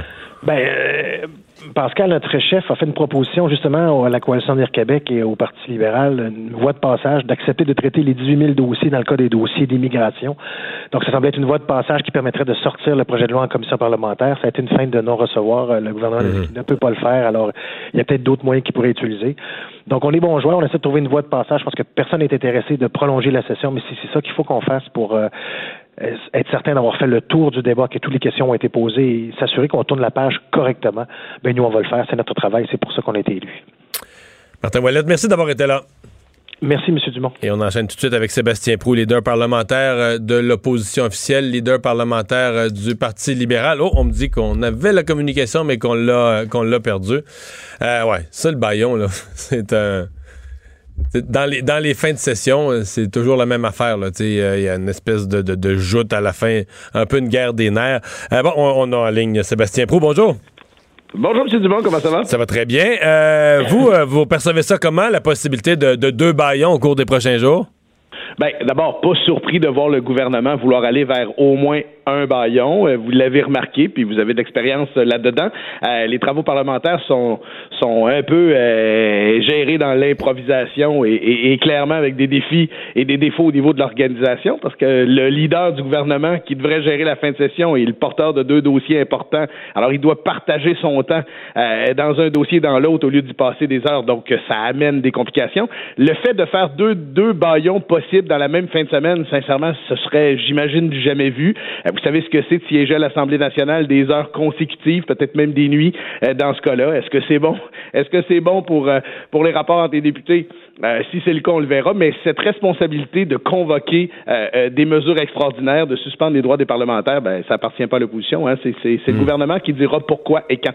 Ouais, mais le, pourquoi là à date l'explication donnée c'est que c'est de votre faute, c'est que le Parti libéral fait tout. Ah, ça c'est l'excuse facile là. Euh, je sais pas si vous avez suivi un peu les travaux sur le projet de loi 9. Ben, parlons-en du projet de loi, le projet de loi 9 là, il y a pas disons cette semaine lundi vous étiez à l'article 9. Puis là, ce que je comprends, c'est qu'on est rendu à mercredi, vous êtes encore à l'article 9. Là. Ça, ben, ça s'appelle pas avancer vite, ça. Ben, vous avez vous avez raison qu'au niveau des articles, c'est peut-être pas euh, la démonstration, euh, euh, c'est pas sur cette seule démonstration qu'on peut parler d'avancer. Par contre, regardez le nombre d'amendements qui ont été apportés. Juste hier, M. Dumont, l'opposition officielle, mon parti, a déposé quatre amendements qui ont été acceptés par le gouvernement. Et dans ce cas-là, encore aujourd'hui, les travaux ont repris tout à l'heure. Là, il devait y avoir un amendement qui venait du ministre. On a suspendu les travaux parce que l'amendement était pas prêt. Alors, vous savez, puis pour que les gens qui nous écoutent le comprennent bien, les travaux parlementaires, ce sont des échanges entre les députés des différentes formations politiques. Et c'est comme ça qu'on améliore une loi. C'est en en discutant, réfléchissant, proposant des amendements, en amendant, parfois en sous-amendant, euh, avec un sous-amendement, un amendement qui a été proposé. Et si à la fin, on passe au vote pour l'article, ben on passe au suivant. Mais dans le contexte actuel du projet de loi sur l'immigration, demeure deux enjeux euh, de notre côté. Là, vous l'avez entendu, je pense, dans l'espace public. Un, les conditions à la résidence permanente, et c'est cette histoire de test des valeurs qui viendrait, et les 18 000 dossiers qui sont de la main-d'œuvre. Certains d'entre eux sont de la main-d'œuvre qui peuvent travailler dès aujourd'hui et qui sont réclamés autant par le milieu des affaires que par euh, les différents employeurs en région. Alors, c'est la raison pour laquelle ce projet de loi va pas aussi vite que le souhaiterait le ministre. Il n'est, pas euh, en application un bon projet de loi. Alors, on tente de l'améliorer. Mhm. Donc, vous, vous, maintenez que votre parti fait pas de, de l'obstruction, mais une étude longue du projet parce que détaillée, minutieuse et utile. Ben, dans le cas du projet de loi 9, tant et aussi longtemps qu'on n'avait pas au début la capacité de dialoguer avec le ministre, c'était difficile d'être dans, dans un échange constructif. Maintenant, nous avons son attention. La preuve en est, c'est qu'il y a des amendements et ça va plus rondement. Donc, euh, je peux dire que oui, il y a une étude sérieuse et minutieuse, mais on l'a dit encore ce matin, Pierre Arcan, Dominique Anglade était devant les médias ce matin. Si le ministre veut sortir son projet de loi de commission, qu'il arrête de s'obstiner et, et, et, de bloquer le traitement euh, des 18 000 dossiers qui représentent représente des milliers de personnes qui sont prêtes à travailler aujourd'hui et les choses vont aller plus rondement. Dans le cas du projet de loi 21, qui est le projet de loi sur la laïcité, écoutez, l'excuse est pas juste facile, elle est quasi loufoque. M. Dumont, le projet de loi a été appelé en commission la première fois la semaine dernière et l'amendement le plus important n'est pas venu de l'opposition, il est venu du gouvernement pour déterminer ce qui était un signe religieux. C'est arrivé hier dans l'après-midi et aujourd'hui, avant qu'on reprenne les travaux, c'est le premier ministre qui en ajoute une couche en s'en mêlant euh, dans ses lacets en disant, ben pour moi, ça pourrait être le cas, l'Alliance, je ne sais pas, faudra euh, définir le tout, allant même jusqu'à dire, M. Dumont, que cette définition-là là, qui a été déposée par le ministre et dite et présentée par le ministre comme étant la réponse à tout était perfectible et qu'il fallait aller jusqu'au bout de la discussion. Alors, tu sais, euh, moi, je pense que dans le projet de loi sur la laïcité, il ne doit pas recourir à cette procédure extraordinaire qui est le baillon. Le travail n'est pas fini. On n'a pas parlé des enseignants. On n'a pas parlé de clauses dérogatoires. On n'a pas parlé des chartes qui seront amendées. La Charte québécoise des droits et libertés qui serait amendée, modifiée, sous l'effet d'un baillon, sans une entente avec l'ensemble des partis, comme ça se fait euh, à l'habitude et de tradition. Alors, et, clairement, le travail n'est pas terminé dans ce Mhm. projet de loi-là. On votera Pour- contre, Ouais. mais on peut encore améliorer le projet de loi. Pour terminer le travail, vous êtes prêt à siéger tout l'été? Ah ben, on est prêt à siéger euh, tous les jours qu'il faudra le faire. Euh, D'abord, euh, c'est faux de penser que les députés, puis ça, ça a été ce qu'a dit le leader du gouvernement, euh, et, et à mon avant, à mon avis, c'était des, des propos assez tristes de dire que parce qu'on n'était pas à l'Assemblée, les députés travaillaient pas. Vous le savez, vous avez siégé tellement longtemps et dans une région du Québec, donc à l'extérieur de la capitale nationale où je suis, euh, les députés ils travaillent, ils travaillent à l'année. Mais si on doit venir à l'Assemblée nationale pour faire le travail, pour poursuivre le travail parlementaire, d'étudier des lois, de les amender, de les voter, on le fera. Mais est-ce que cette fin de semaine, pour permettre aux députés de la CAQ de quitter l'Assemblée nationale, on doit, je dirais, euh, bâillonner les élus pour faire en sorte qu'on n'étudie pas efficacement et correctement l'ensemble des projets de loi, et notamment celui sur la laïcité, pour lesquels il y a plein de questions dont on n'aura jamais discuté dans l'espace public. Alors, ça m'apparaît euh, très prématuré. Et pour cette raison-là, à l'invitation de continuer à travailler, M. Dumont, on est présent. OK. Ben, écoutez, on vous entend bien. Merci d'avoir été là. C'est moi qui vous remercie. Au revoir. Bonne journée. On a quasiment tout réglé ça. Hein? Ils vont tous. Tout le monde au travail la semaine prochaine. Oui. L'autre après. Des travaux productifs en dehors des, euh, des politiques. Ben, parfait, ça. Partisanes, hein? Mhm. Tiens, ils sont payés pour travailler, puis ils vont siéger euh, jusqu'à la fin juin. Ben, plutôt à juillet. la, loi 101, par exemple, là, le- René Lévesque, je l'ai écrit ce matin dans le journal, René Lévesque avait décidé qu'il n'y avait pas de baillon là-dessus. C'était un projet de loi important, il fallait l'étudier au complet, puis qu'il ne fallait pas suspendre les droits des parlementaires dans leur droit d'étudier un projet de loi, parce que déjà que le projet de loi suspendait des droits linguistiques, c'était suffisamment délicat qu'il fallait l'étudier au pas qu'il y ait une complet. petite étoile toujours à côté de cette loi-là. Qu'elle a été adoptée sur le baillon. Ils ont voté le 26 août. Pour vrai, là. Oui, oui, ils sont 26 août. Oui, à cette date-ci, loin. à cette date-ci, René Lévesque a décidé, on va prendre le temps d'étudier le projet de loi comme il faut, puis le docteur Laurent, qui était le ministre de- des responsables de la loi 101 à l'époque, était d'accord avec ça. Ça va continuer à siéger.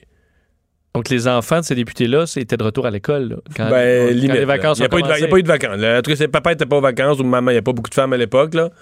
Non, non. Ils ont siégé tout l'été. Est-ce que tout le monde est prêt à... Là, ils nous disent que oui. En... Ils nous disent que oui, là. Est-ce que Sébastien Prou parle vraiment au nom de tout son caucus puis ils en ont discuté entre eux? J'espère. Je pense que oui. Ben, c'est sûr qu'ils peuvent pas dire euh, Ah non, ben non, nous, si, si on siège l'été, on va dire oui, puis on va, Non, non. on va régler ça. Là. Mais là, ça, c'est comme, coucher. ça, c'est comme les syndiqués de la SQDC qui disent euh, on donne un mandat de grève pour être pas prêt à aller en grève. Là. Ça, on m'a toujours dit, quand t'entames une négociation puis que tu fais... euh, Moi, je suis prêt à. Il faut que tu euh, vives Faut- avec faut- les conséquences. faut que tu sois prêt à les prendre. Mais si tu te présentes devant ton boss, tu dis Moi, là, en bas de tel salaire, on va chez nous. Bon, ben, bonne journée. Puis qui te dit Je peux pas t'offrir ça. Là, tu- Ben, ça va chez vous. C'est ça. Non? Dire, ben là, c'était juste un levier, là. C'est ben non. c'est juste un bluff, là. Je suis pas sérieux. ben non, mais. Fait que là, je pense que tout le monde est prêt. Ben moi, j'espère que les gens de la CAQ ont entendu ça. Là. Vos vis-à-vis sont prêts à siéger longtemps. Ils ont dit bien que ça allait être un été un peu pluvieux et frais, donc vous manquez pas grand-chose. À moins que vous ayez booké un chalet quelque part. Là. Non, je penserais pas, là. Bon, des gens qui prennent leurs vacances au Québec, évidemment. Ben oui, puis ils n'ont rien bouqué d'avance. Tant qu'on n'est pas sûr que les travaux parlementaires sont finis, là. On va aller à la pause. Mario Dumont. Il s'intéresse aux vraies préoccupations des Québécois. La santé, la politique, l'économie. Jusqu'à 17. Le retour de Mario Dumont. La politique, autrement dite. Et c'est l'heure de la chronique d'Emmanuel Latraverse. Bonjour, Emmanuel. Hey, Emmanuel, je sais pas si t'en- t'entendais juste avant, mais on a quasiment à Cube Radio presque tout réglé les problèmes de l'Assemblée nationale. Ben, c'est super, hein? Les libéraux sont prêts à siéger euh, jusqu'à la fin du mois de juin, l'été s'il faut. Le Parti québécois aussi, ils ont consulté leur caucus. Tout le monde est prêt à siéger davantage. Ce serait, serait bien fou de mettre le baillon quand tout le monde veut prendre. Tout le monde veut être Ouais. discipliné puis étudier, étudier les projets de loi en détail. Là. Je suis pas mal d'accord avec toi, surtout quand on parle d'un d'un projet de loi qui vient euh, modifier la Charte des droits et libertés puis qui invoque la clause euh, dérogatoire, là. Je pense que le gouvernement peut prendre un petit peu de temps. Tu sais, avant de partir en vacances, là, ils sont fatigués, nous aussi, mais tu sais, juste pour vraiment bien faire les choses, là, puis la preuve, c'est qu'ils déposent des amendements en ce moment, donc c'est pas une si mauvaise idée que ça que de siéger puis de prendre son temps, hein. Ben voilà. Très bonne nouvelle, nos députés, euh, nos Mais députés au grâce à boulot. toi, tu vois. Imagine comment ça irait bien si t'étais encore au Salon Bleu. Eh boy, pas sûr. Euh, bon, euh, hey, là, faut qu'on, faut qu'on se parle. On va écouter un extrait d'ailleurs. Faut qu'on se parle d'un sujet dont on a souvent parlé au cours des derniers mois, toi et moi. Euh, l'attente, l'attente de la future politique euh, verte, la future politique environnementale euh, des conservateurs. On achève d'attendre. Écoutez ça, là, c'est Andrew Scheer.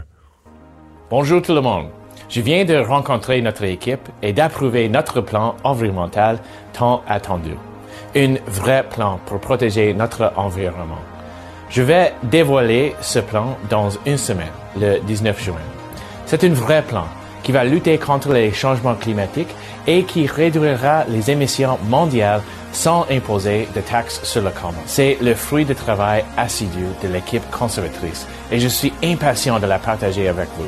Nous allons réduire les émissions, protéger et conserver nos terres, notre air, nos eaux. Il est impatient de nous la présenter. beau. Il a hâte. Est-ce Non. que, est-ce que tu as hâte de voir ça autant? Ben, c'est depuis le temps qu'on en parle. Ben oui. quoi? C'est un mercredi. Je vais pouvoir te faire une chronique là-dessus. Alors, on va boucler la boucle de cette saga qui dure depuis le début de l'année. Effectivement. Quelle belle façon de finir notre saison, là. Sauf que, sauf que dans ça aujourd'hui, il y, a- il y a quelque chose de majeur sur le plan de la stratégie politique. C'est-à-dire, Plutôt que de jouer ça comme sur la défensive, les conservateurs passent à l'attaque, montent les attentes en disant, euh, tu sais, quand tu dis, là, tu crées un décompte d'une semaine, c'est que tu grimpes les attentes dans le plafond, que ça va être toute une politique. Oui, mais c'est, aussi une façon pour eux d'attaquer le, gouvernement et d'essayer de miner euh, euh, le discours du gouvernement Trudeau sur l'environnement.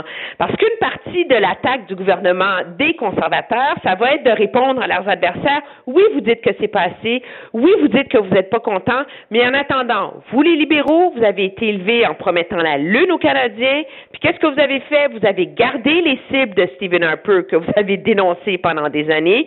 Puis quatre ans plus tard, vous toujours pas sur la voie d'atteindre ces cibles-là.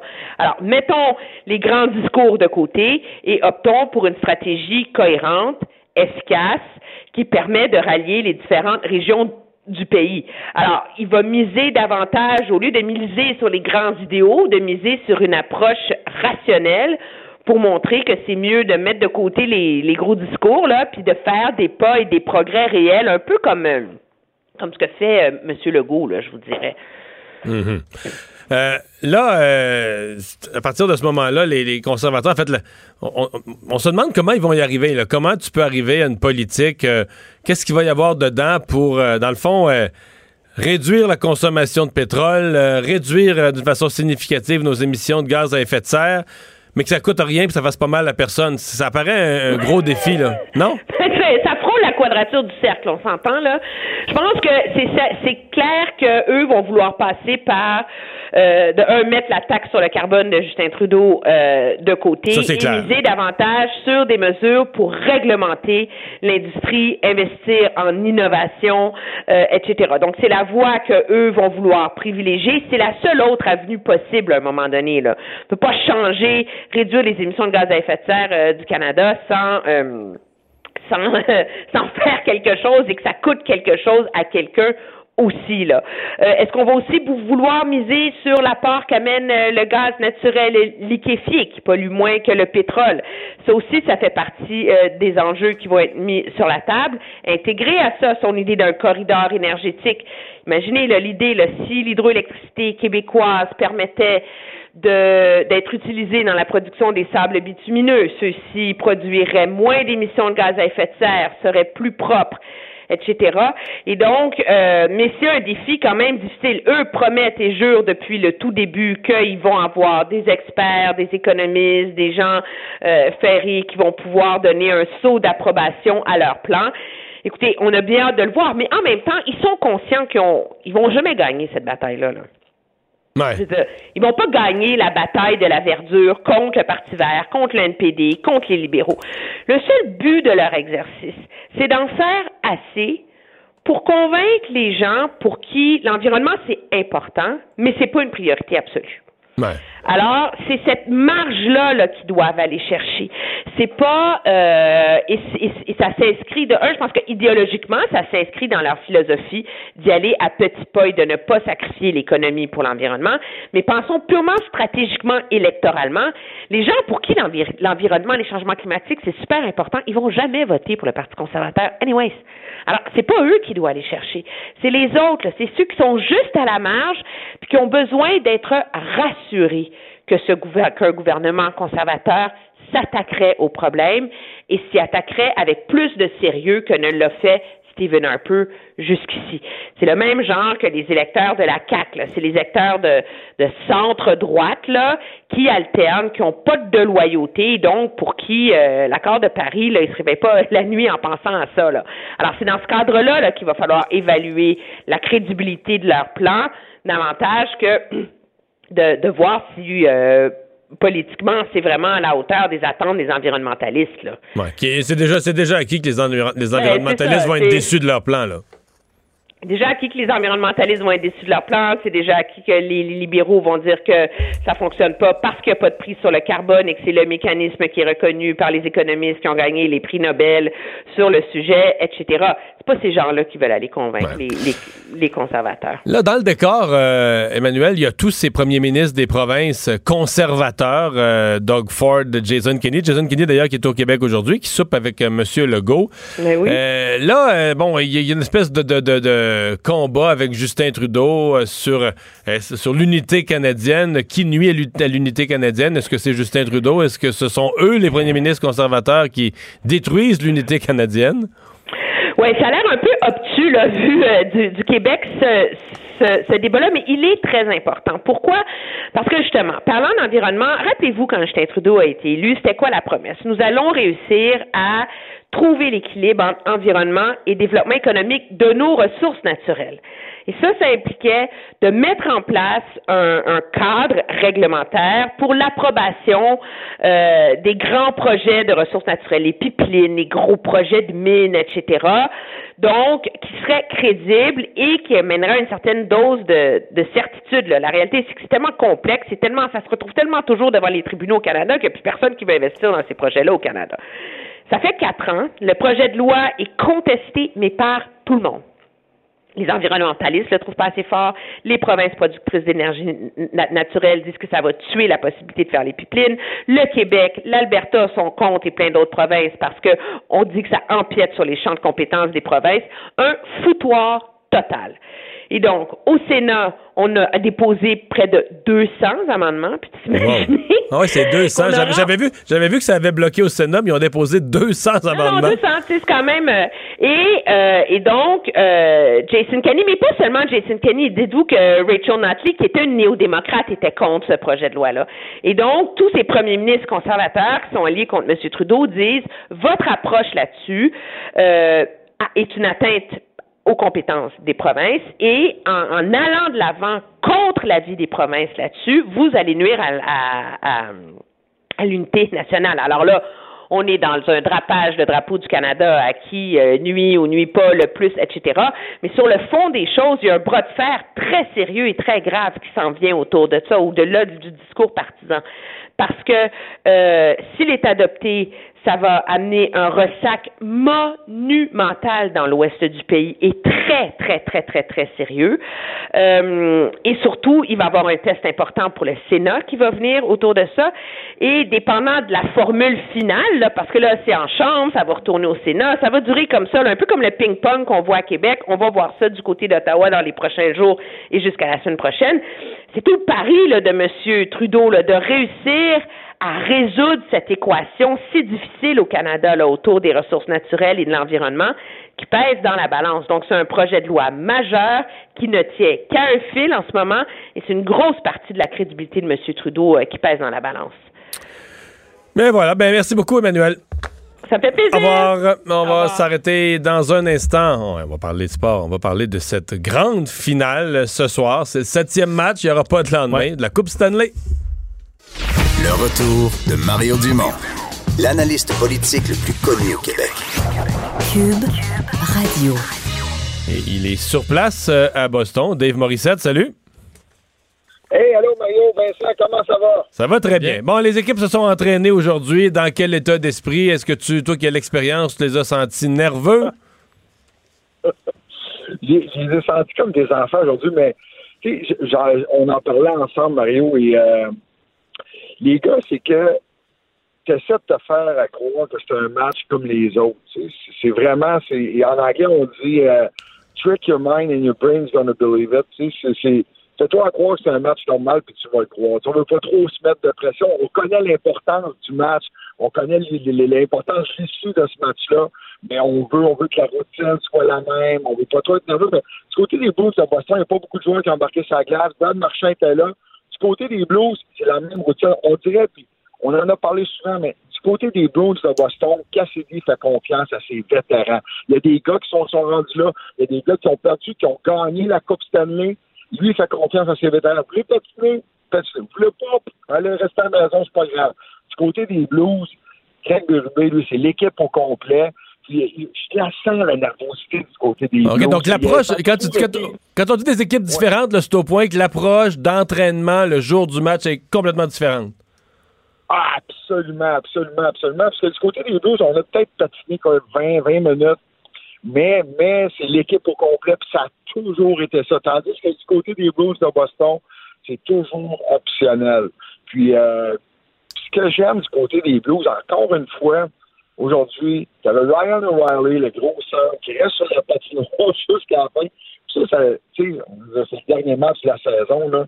Mais la saison régulière, quand t'as un gars comme ça, un vétéran qui reste sur la patinoire, t'as ton meilleur joueur, est un gars de quatrième trio ou un gars qui n'est pas certain de jouer, là, souvent c'est fatigant, puis je l'ai vécu, puisque tu dis, si lui il sort pas, moi, faut que je peux pas sortir tant que lui il sort pas de la patinoire. Mais c'est l'exemple qu'il donne. Puis, Ryan O'Reilly, euh, on en parlait ensemble ce midi, mais dans les, les, les, candidats au Conn Smythe, c'est certain que son nom, son nom est là. Puis s'il devait m'en marquer deux ce soir, ben c'est certain qu'on va lui remettre. Ouais, si les Blues gagnent. Ouais, si les Blues gagnent. Si, ben, les- si, Boston, si Boston gagne, on a l'impression que là, c'est tout Rask, là, le, le Conn. C'est comme si c'est quasiment acquis. Là. Ben là, écoute, j'ai, euh, j'ai, passé beaucoup de temps avec Pat Lalime, euh, notre analyste, l'ancien gardien des, des sénateurs. Puis lui, Toukaras, depuis le premier match, ben, lui, est en, est en feu, puis le gars est en contrôle, et calme, puis ben là, je suis souvent revenu là-dessus, mais moi, ce qui m'impressionne, c'est à quel point les gars sont disponibles, sont capables d'avoir des discussions avec tout le monde. Il n'y en a pas de problème. On est en contrôle, on n'a rien à cacher. Puis tout à l'heure, combien de fois on a essayé de le déranger? Du côté de Pennington, c'est l'approche vraiment jeune de 25 ans qui, à, à chaque, à match, va à la guerre. On l'a vu aussi essayer de déranger les joueurs adverses, petit coup de coude à tout, à, tout arrache, est allé venger un de ses coéquipiers à un moment donné, est allé voir euh, Marchand. Mais Mario, dans les clés du match de ce soir, là, Bennington va devoir connaître son meilleur match. S'il l'a fait lors du match numéro 4, après la défaite de 7-2, là, ce soir, c'est vraiment important parce que ça a été euh, n'a pas été facile pour Bennington lors du dernier match. Donc, la vérité, c'est que les Blues sont bons sur la route. Euh, Pat Malone le disait hier, on joue bien. Je sais pas pourquoi, on a moins de stress, moins de pression, les attentes sont pas là. On frappe, on est dur à affronter. C'est de la façon qu'on joue sur la route. On n'essaie pas trop en faire. Fait que, tu sais, faut, faut vraiment, puis l'affiche des Blues en série, euh, sur la route est vraiment euh, incroyable. Mais euh, bon, Dave, t'es à, à Boston, évidemment, ils ont, euh, ils ont l'habitude de gagner des grosses coupes. là. donc, est-ce que est-ce qu'il y a énormément d'am- d'ambiance? Est-ce que dans un match ultime comme ça, l'avantage de la glace, est-ce qu'il est augmenté ou au contraire, ça rajoute une pression? là? si tu, tires de l'arrière d'un but, là, tu commences à capoter ou. Ben, Vincent, c'est tellement bon ce que tu dis parce que la foule elle a un impact. Mais c'est là que tu dois marquer le premier but. Puis je te parlais de la concentration puis de la préparation des joueurs. Tu sais, c'est la même approche que Patrice Bergeron qui disait Moi, je me concentre sur le travail que j'ai à faire là. Je suis dans le moment présent. Mais la concentration aussi, tu sais, si tu regardes les Blues là, qui jouaient à la maison, qui pouvaient remporter la Coupe l'autre jour, à un moment donné, là, les Blues jouent bien, ça va bien, on est en échec avant. Une pénalité, une pénalité, une mauvaise pénalité à chaîne, mise en échec par derrière, qui devait pas jouer, t'as pas besoin de faire ça.